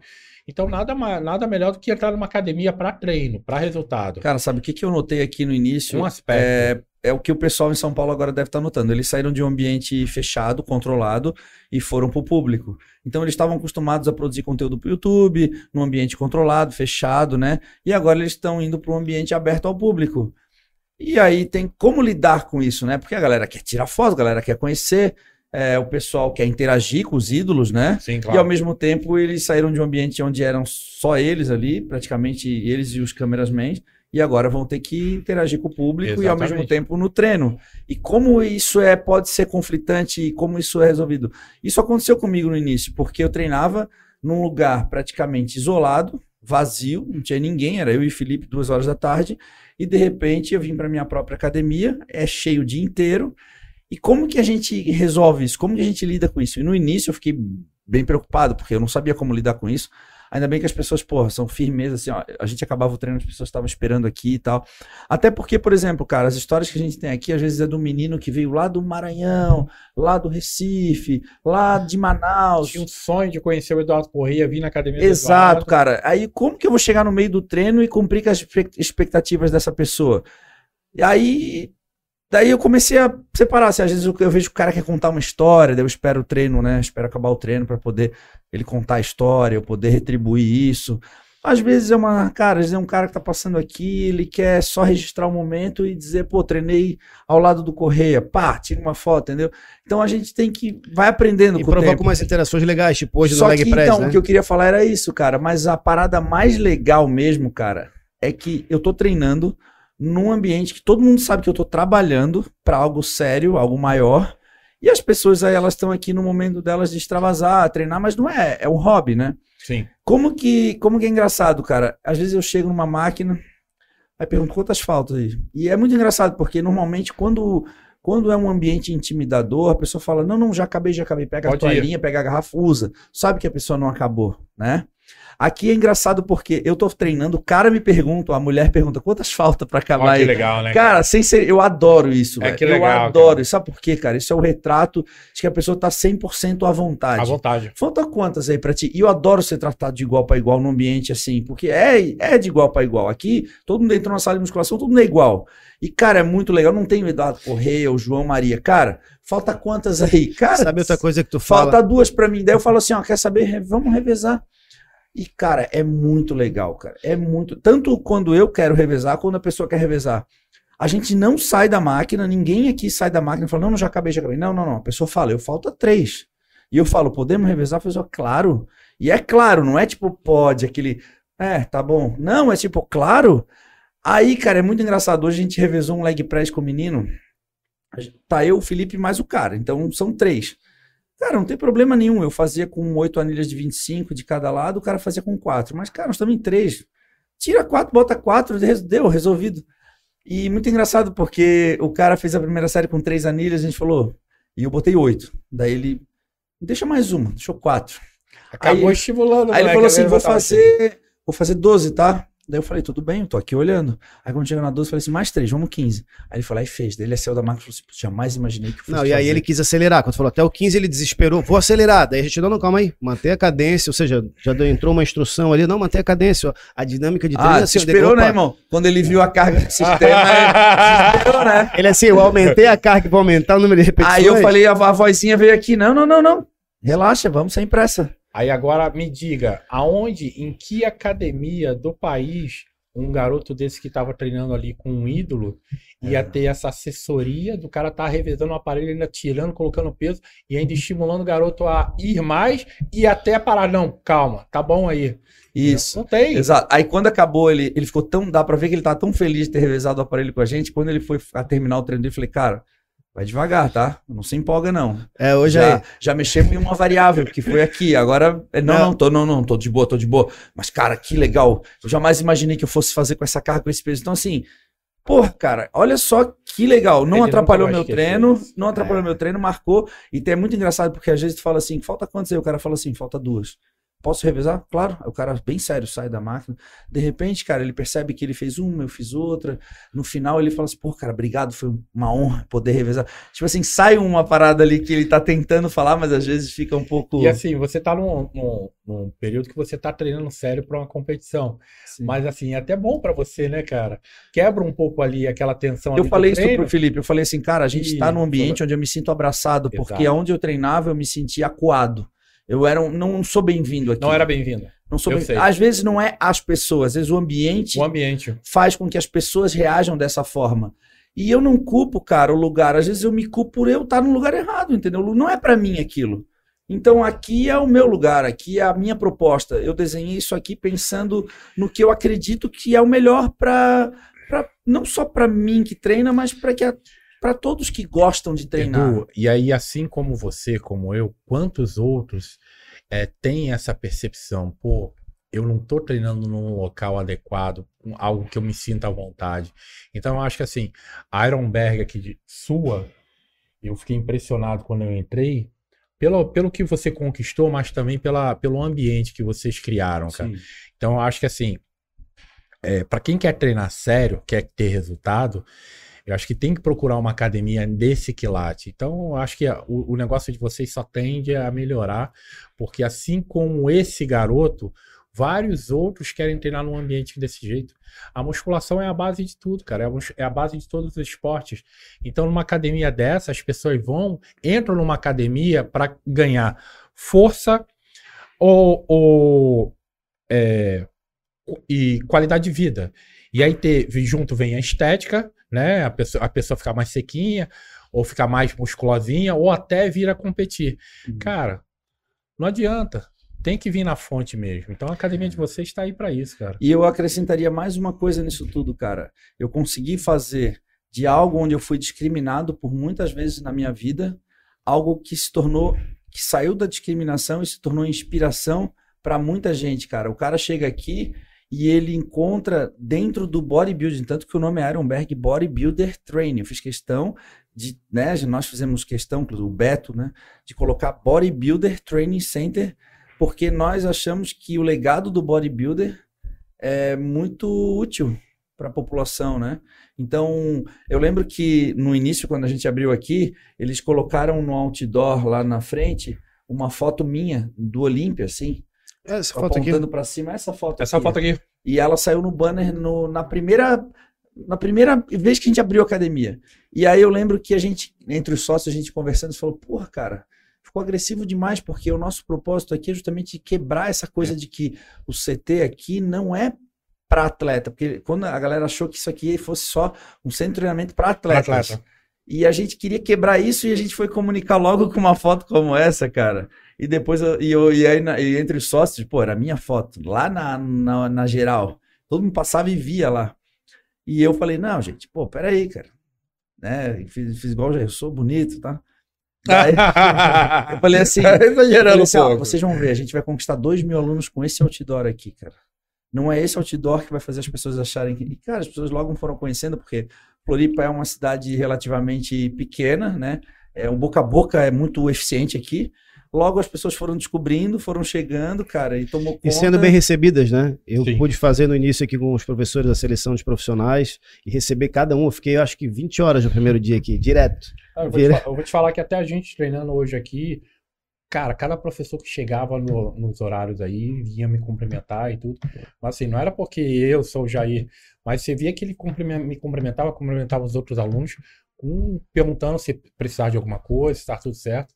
Não, vocês estão de parabéns, cara. Eu tô impressionado. Eu nunca vi isso em nenhum, te falar que nunca vi isso em nenhum lugar do mundo, porque estrutura de academia, a gente, a gente tá até conversando antes que a gente conhece as academias de Las Vegas, muito parecidas até. Mas de atendimento, de ambiente, não. De inspiração, né? Porque a inspiração ela já tem, com o atleta do porte de vocês, assim, ela já, já ela é inata, ela já é tua. Só que quando tu vê o ambiente fazendo isso, favorecendo, né? o Edu falou uma coisa muito legal aqui, que por muitas vezes, quando tu tá isolado em algum lugar fazendo teu treinamento lá e tá, tu se sente diferente, especial. Em, vários, em todos os sentidos. E aí, quando a gente chega aqui pra treinar, por exemplo, num domingo, 9 horas da noite, cara, não vai. ter- Aí tu vê as pessoas, diferentes perfis, treinando, Treinando. fazendo a sua alta Sério, performance. é. Fala, aí ele fala, cara, eu não sou especial. Eu já competi o Olímpia tantas vezes, eu não sou especial. A pessoa tá ali fazendo dela, eu tenho que vir fazer o meu, é o meu, é o meu trabalho. Então se coloca nessa posição de todo mundo é igual aqui, é muito legal isso. E sabe? como ela nunca fecha, né? A gente parece estar fazendo propaganda da academia, mas a gente tá fazendo uma reflexão de tudo que é aquilo que a gente já passou Já na vida, passou né, na cara? vida, né, cara? Porque a gente já treinou É. tanta academia, já fomos tão discriminados. Eu tive É. muito problema com a academia também. Imagina. Por quebrar aparelho, entortar barra. Ah, barra É. olímpica, mas eu entortava as barras. Aqui entorta- entortaram várias barras no início, cara. Eu cheguei, liguei, falei com o Beto, falei, Beto, encomenda novas barras. De preferência melhores. É, a culpa não é do aluno, cara. A culpa é da barra, É, entendeu? eu vim treinar hoje aqui, na verdade, eu queria mexer naqueles halteres lá de 110 quilos, né? Só que eu vi uma barra ali, cara, que eu me apaixonei pela barra, cara. Eu falei, cara, essa barra para fazer levantamento terra. E aí Ah. coloquei a barra lá para fazer A menorzinha, aquela menorzinha. terra. É, exatamente, exatamente. Aquela que gira ali. A pegada maravilhosa. E aí acabei. Qual barra? Essa é mais escura ali. A é a escura menorzinha, a aquela pegada- que gira. a- é. a- aquela A tua mão é pequena, é A minha aquela mão é pequena, né? aquela pegada é Exatamente. Aí mesmo me recuperando da lesão no abdômen, deu pra colocar um pezinho ali, deu pra brincar um pouco. Aham. Mas Passou no teste, academia, passou no bicho. É, e aí, como eu tava dizendo, a academia, como ela nunca fecha, o ambiente não desliga nunca, né? Esse ambiente sempre. Porque às vezes, quando a academia fecha, toda a vibe vai embora, né? As luzes são apagadas, o ar é desligado, o som é desligado e os funcionários também saem embora. Cara, eu nunca pensei nisso, cara. Quando E volta, é energia. Pode ver, a, a maior parte das academias em Florianópolis, ou até no Brasil, elas funcionam no final de semana das 5 às 8. Imagina, sol o dia inteiro em cima da academia. A academia abre às 5 da tarde. 5 da tarde eles vão ligar o ar-condicionado, se tem ar-condicionado. Aí vão ligar o som. O professor está chegando de algum evento, de alguma atividade que ele fez com a família ou a- com os amigos, Com a má às vontade 5 horas né, da meu? tarde. de Então ele está chegando com preguiça, com cara de sono, Já tem uma fila de o alunos na porta. ar-condicionado não venceu ainda, porque é 5 da tarde, o sol estava batendo. Essa academia ela vai começar a esquentar às 7. O ambiente, ele começa a rodar às 7 e fecha às 8. Fecha às oito. Como E é academia- exatamente aí que o ar-condicionado tá começando a fazer, o ar tá bombando, os, os professores estão mais desper, despertados, o som tá rolando. Então, assim, como a academia nunca fecha, esse é o ambiente padrão. Então, às vezes, cara, eu tenho amigos que chegam aqui para treinar às 6 da tarde, às 6 da manhã, achando que vão encontrar aquele ambiente de, de, de manhã. Como a gente não tem janela, luz artificial o dia inteiro, não importa se é 6 da manhã ou 10 da noite, é a mesma Você vibe. não tem a noção, O né? tá Quando, comendo quando já tu de manhã. chega aqui 6 da manhã, é a mesma vibe que tu vai encontrar meio-dia e 10 da noite e meia-noite, entendeu? Cara, o negócio é que você tá falando essas coisas, cara, e eu não me atentei a isso.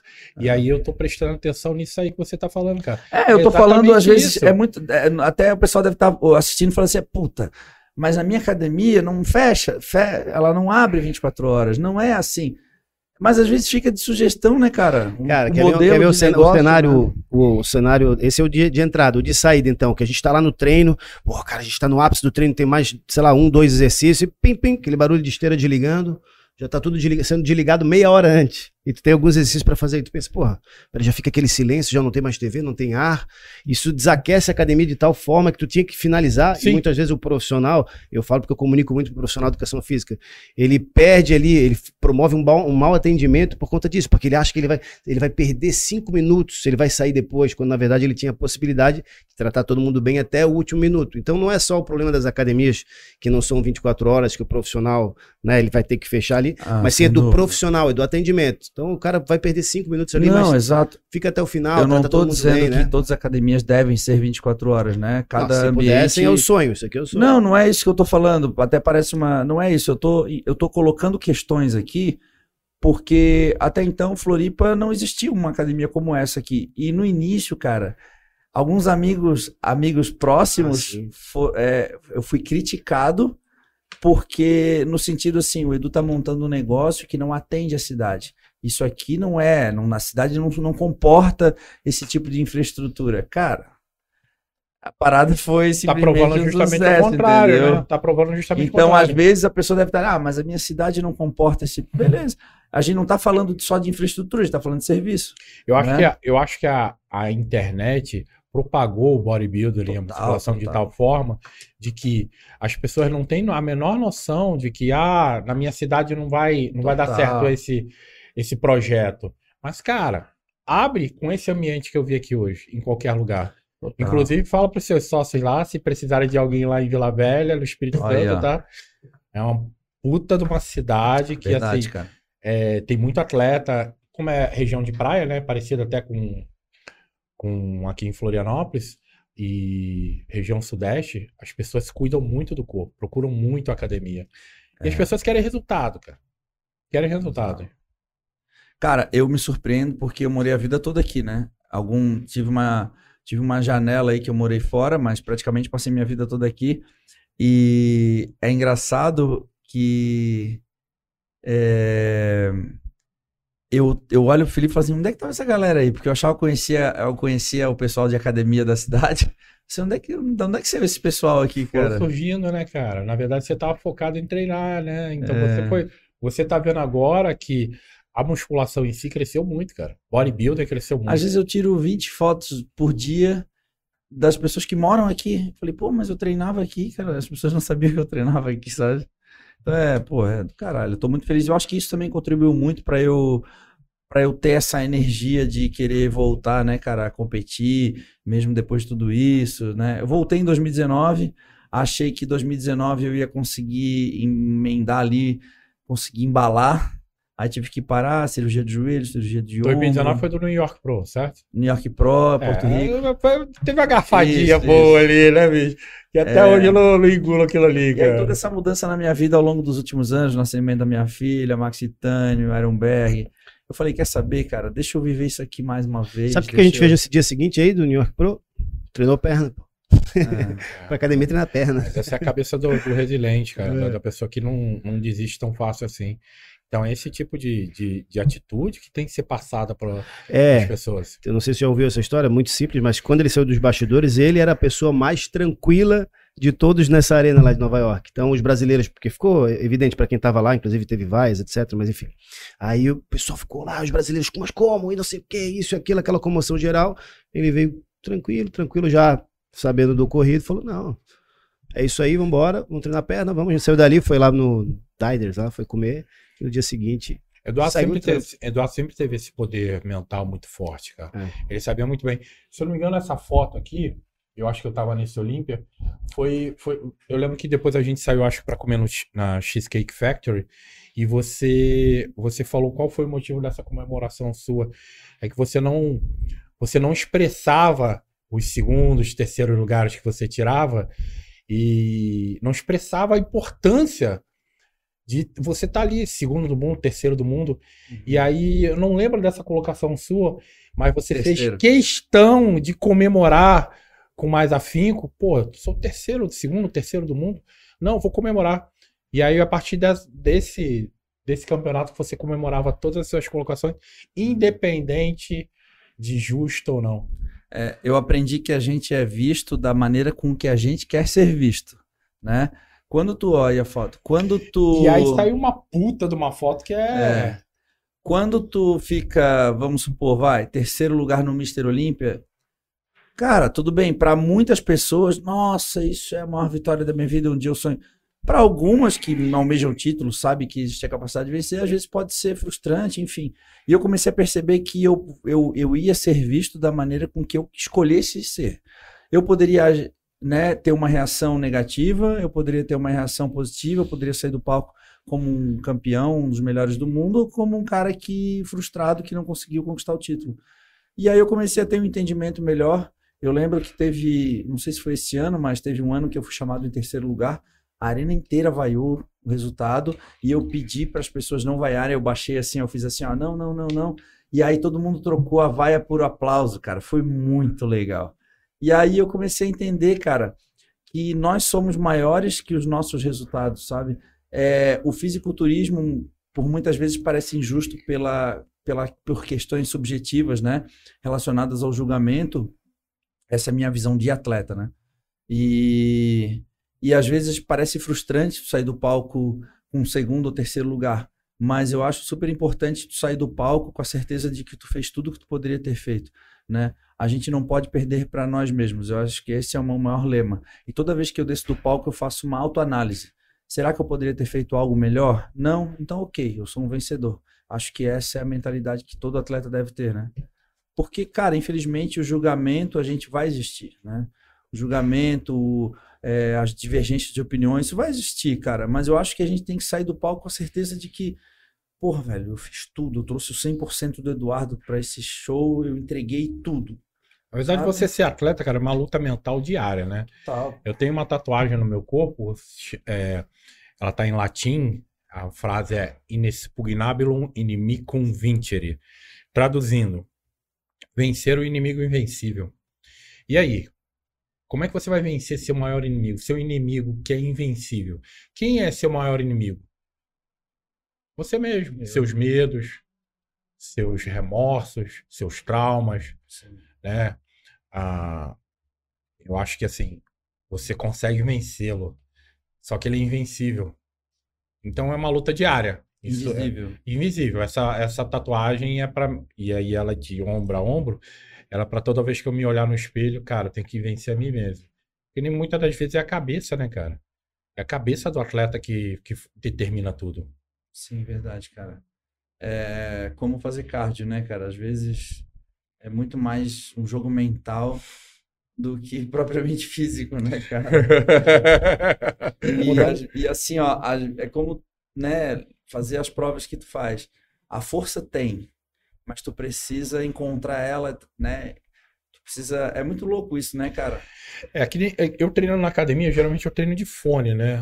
Hoje, depois de muito tempo, eu treinei na, na, na academia de vocês sem fone, até porque o clima levou a isso. Sim. O Felipe falou, o Felipe É tá comum, treinando é comigo. Ele, cara, você não vai colocar fone não? Eu falei, cara, olha o som que tá rolando, olha a É galera comum. treinando, olha o Edu ali treinando. Cara, não, vou, tirar, vou, tirar, vou tirar o fone e vou, vou treinar, vou conversar no- no- nos intervalos e tudo. Então, o, eu coloco o fone de ouvido, é o meu mundo. É como se eu entrasse em transe, eu coloco, tem a minha playlist lá. Então é como se eu entrasse em transe e era, e era a forma que eu. a- hoje em dia é a forma que eu tenho de, de, de adrenalizar a competição, né? É competir comigo mesmo no treino. Só que aqui, cara, eu achei diferente porque eu não precisei. Eu fiz. Tirei é, o fone de ouvido. Cara, a vibe, a energia é sensacional, cara. Então, pra galera que, que nunca conheceu, nunca entrou numa academia com essa vibe, cara, experimente. O pessoal relata muito aqui, individualmente, né, pra gente, o nosso trabalho em si, de que a gente tem, obviamente, uma postura diferente quando tá treinando ali, igual tu chegou no início do treino e tal, e quando a gente tá agora, no podcast, ali embaixo, conversando.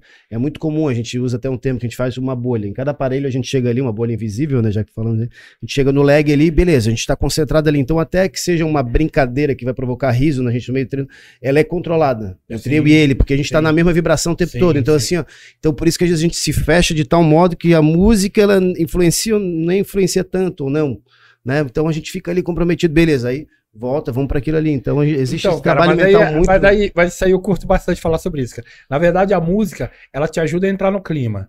Então, ali na hora de fazer a força, de você ter que prestar atenção, contrair a, a musculatura correta, entrar na postura, você se fecha. Mas aí, quando você sai, você ainda continua no clima, porque a música tá no clima. Uhum. Então, tá sempre rolando hip hop. ela. Exatamente. Então, você fica no clima. Você não, você não sai do clima e tá escutando, de repente, um axé. E... Barões da pisadinha, às vezes toca. é... Não, mas vou te falar que tem academia lá no Espírito Santo que toca, bicho.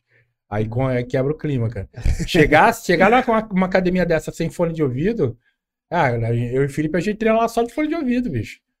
No máximo a gente tira, ó. Eu fiz 15, você vai fazer quantos? Faz quanto você aguentar.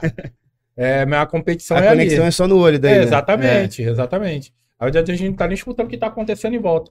Mas aqui, cara, pô, tô impressionado, bicho. Tô impressionado. Aqui no início, né, a gente tinha nossos colaboradores e cada um gostava de um pouco, eles tentavam ser eclético. Eu falei, nada de ser eclético. Aqui ninguém vai ser eclético, aqui todo mundo vai escutar o que eu quero. Aí todo mundo riu. Eu falei assim, vocês estão rindo? Porra, a gente colocou dois mil alunos aqui na academia com Tupac, com- vamos sustentar o layout, pô. Vamos sustentar o layout. Nós vamos sustentar o nosso estilo. Esse é o nosso estilo. A gente não vai poder agradar todo mundo. Então nós vamos me agradar. Pronto, me agrada. Aí tô falando do mundo do Rio, mas é verdade. Cara, ó, a galera fala assim, ó. Edu, é, por, que, por que quando tá treinando toca os melhores sons? Quando tu vai embora, às vezes eles metem uns eletrônicos aqui, nada a ver e tal, não sei o quê. Porque no fundo a galera tenta meio que.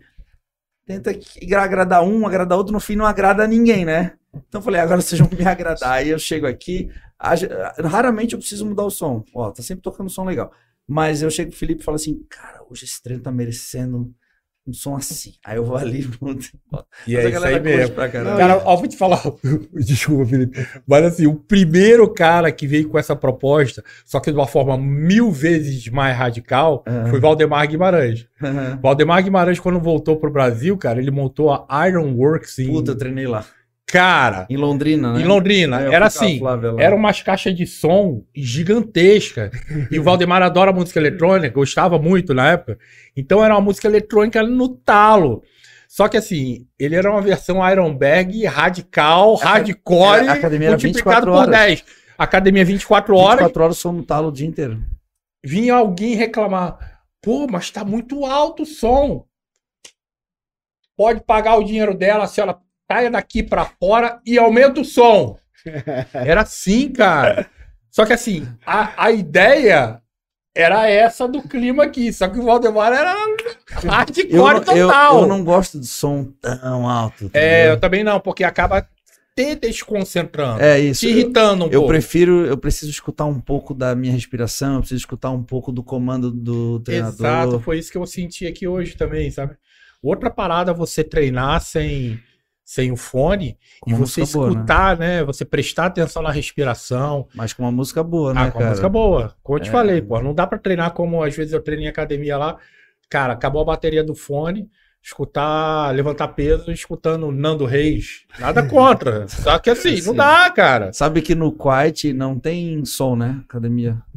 É cada um escuta o fone Ah, que quer. mas aí escuta É. individual. Se eu né? não me engano, lá na Ironberg, em São Caetano, eu não sei como é que eles definiram, mas como eles produzem muito conteúdo pro YouTube, né, e tem direitos autorais, acho que vai ter um momento do dia, acho que é um momento à tarde ali, das três às seis, sei lá, algum momento ali que não vai ter som na academia. E que é o que acontece aqui quando a gente recebe a os gente- atletas em, em final de, de- em final de preparação, que a gente precisa produzir conteúdo pro Ah, sim. A gente desliga o som, cara, é incrível, velho. A gente desliga o som e a galera aceita muito bem, porque tá vendo que tá rolando ali a finalização do Ramon, a finalização do Boff. Cara, a Tá galera. vendo de camarote, né? Tá vendo de camarote. Tá vendo de que camarote, antes era impossível, Tá né? fazendo parte da E o história. Ramon, eu É, lembro exato. que treinava, cara. O Ramon, eu lembro que treinava, acho que 8 e meia da noite. 8 e meia a gente ligava o som na academia pro Ramon treinar. Que é o horário de pico em E qualquer galera- academia é do o- Brasil. Não, aqui o nosso horário de pico vai até uma da manhã. Olha só pra trás. Olha ali. São 11h15. E aquilo que a gente fala do clima é o clima que chegou. Tá? A galera no Dos peso livre chegou aí, ó. também.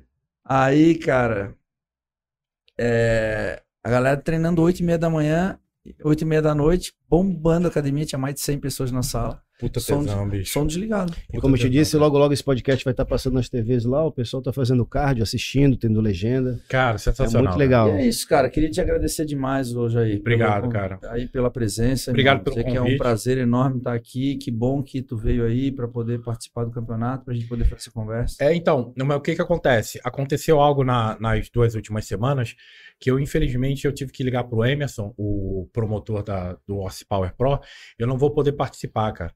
Porque até por causa do gel, é, a gente fechou um- uma venda grande para uma rede de farmácias lá do Espírito Santo, Uhum. do gel, e domingo, de manhã cedo, vai ter uma corrida lá que eu vou, eu vou patrocinar junto com, com a Patrícia Pimentel, minha sócia, é, e minha namorada também, né? Uhum. Nós vamos patrocinar o evento, vamos levar 10 massagistas com gel.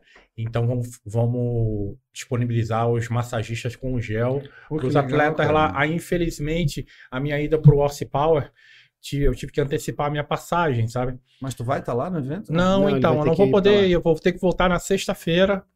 Porque final de semana eu tenho que finalizar lá a organização com o pessoal. Tá, tu não vai dizer que tu veio aqui só para o podcast. né? Na verdade, já estava comprada a passagem, Ah, tá, porque digo, eu já. pô, até já- mal agora. Não, não, eu já estava comprando a passagem que eu iria participar, porque aconteceu essa venda, essa parceria aí com a farmácia Santa Lúcia lá no Espírito Santo, e a gente teve que. Eu, eu tenho que estar presente, entendeu? Sim.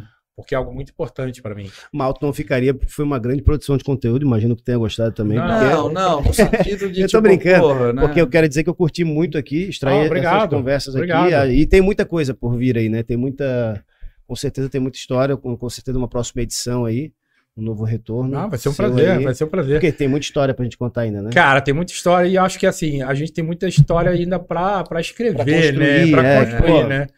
Essa, essa, eu vou guardar bastante, assim, essa, essa dica sua de fazer Não o- guarda não, o cara, canal guarda, YouTube. já- Executa. Vamos fazer. Não Vamos guarda fazer. não, executa. Já coloca. E ó, É. eu quero que vocês experimentem o gel, tá? E depois me dê um feedback, Eu já- tá? Vou sim, vou sim. Amanhã você vai deixar. treinar ombro, né? E tríceps, né? Vou. Ó, pessoal que chegou depois, então, ó, tá concorrendo ainda, dá um print aqui, tá? Da, da- da nossa live. Marca aí Jair Gomes, Correia Bodybuilder e Musculação Ficha Preta no seu Stories. Aí o Ícaro vai selecionar alguém lá entre vocês, sorteio, e o Jair vai mandar pra vocês É aí, certo? Valeu, Jair. Brigadão, irmão. Obrigado, pessoal. Tá. Obrigado, Edu. Valeu, Felipe. Obrigado, Felipe. Valeu, valeu. Quero agradecer aí demais a, a audiência de todos vocês.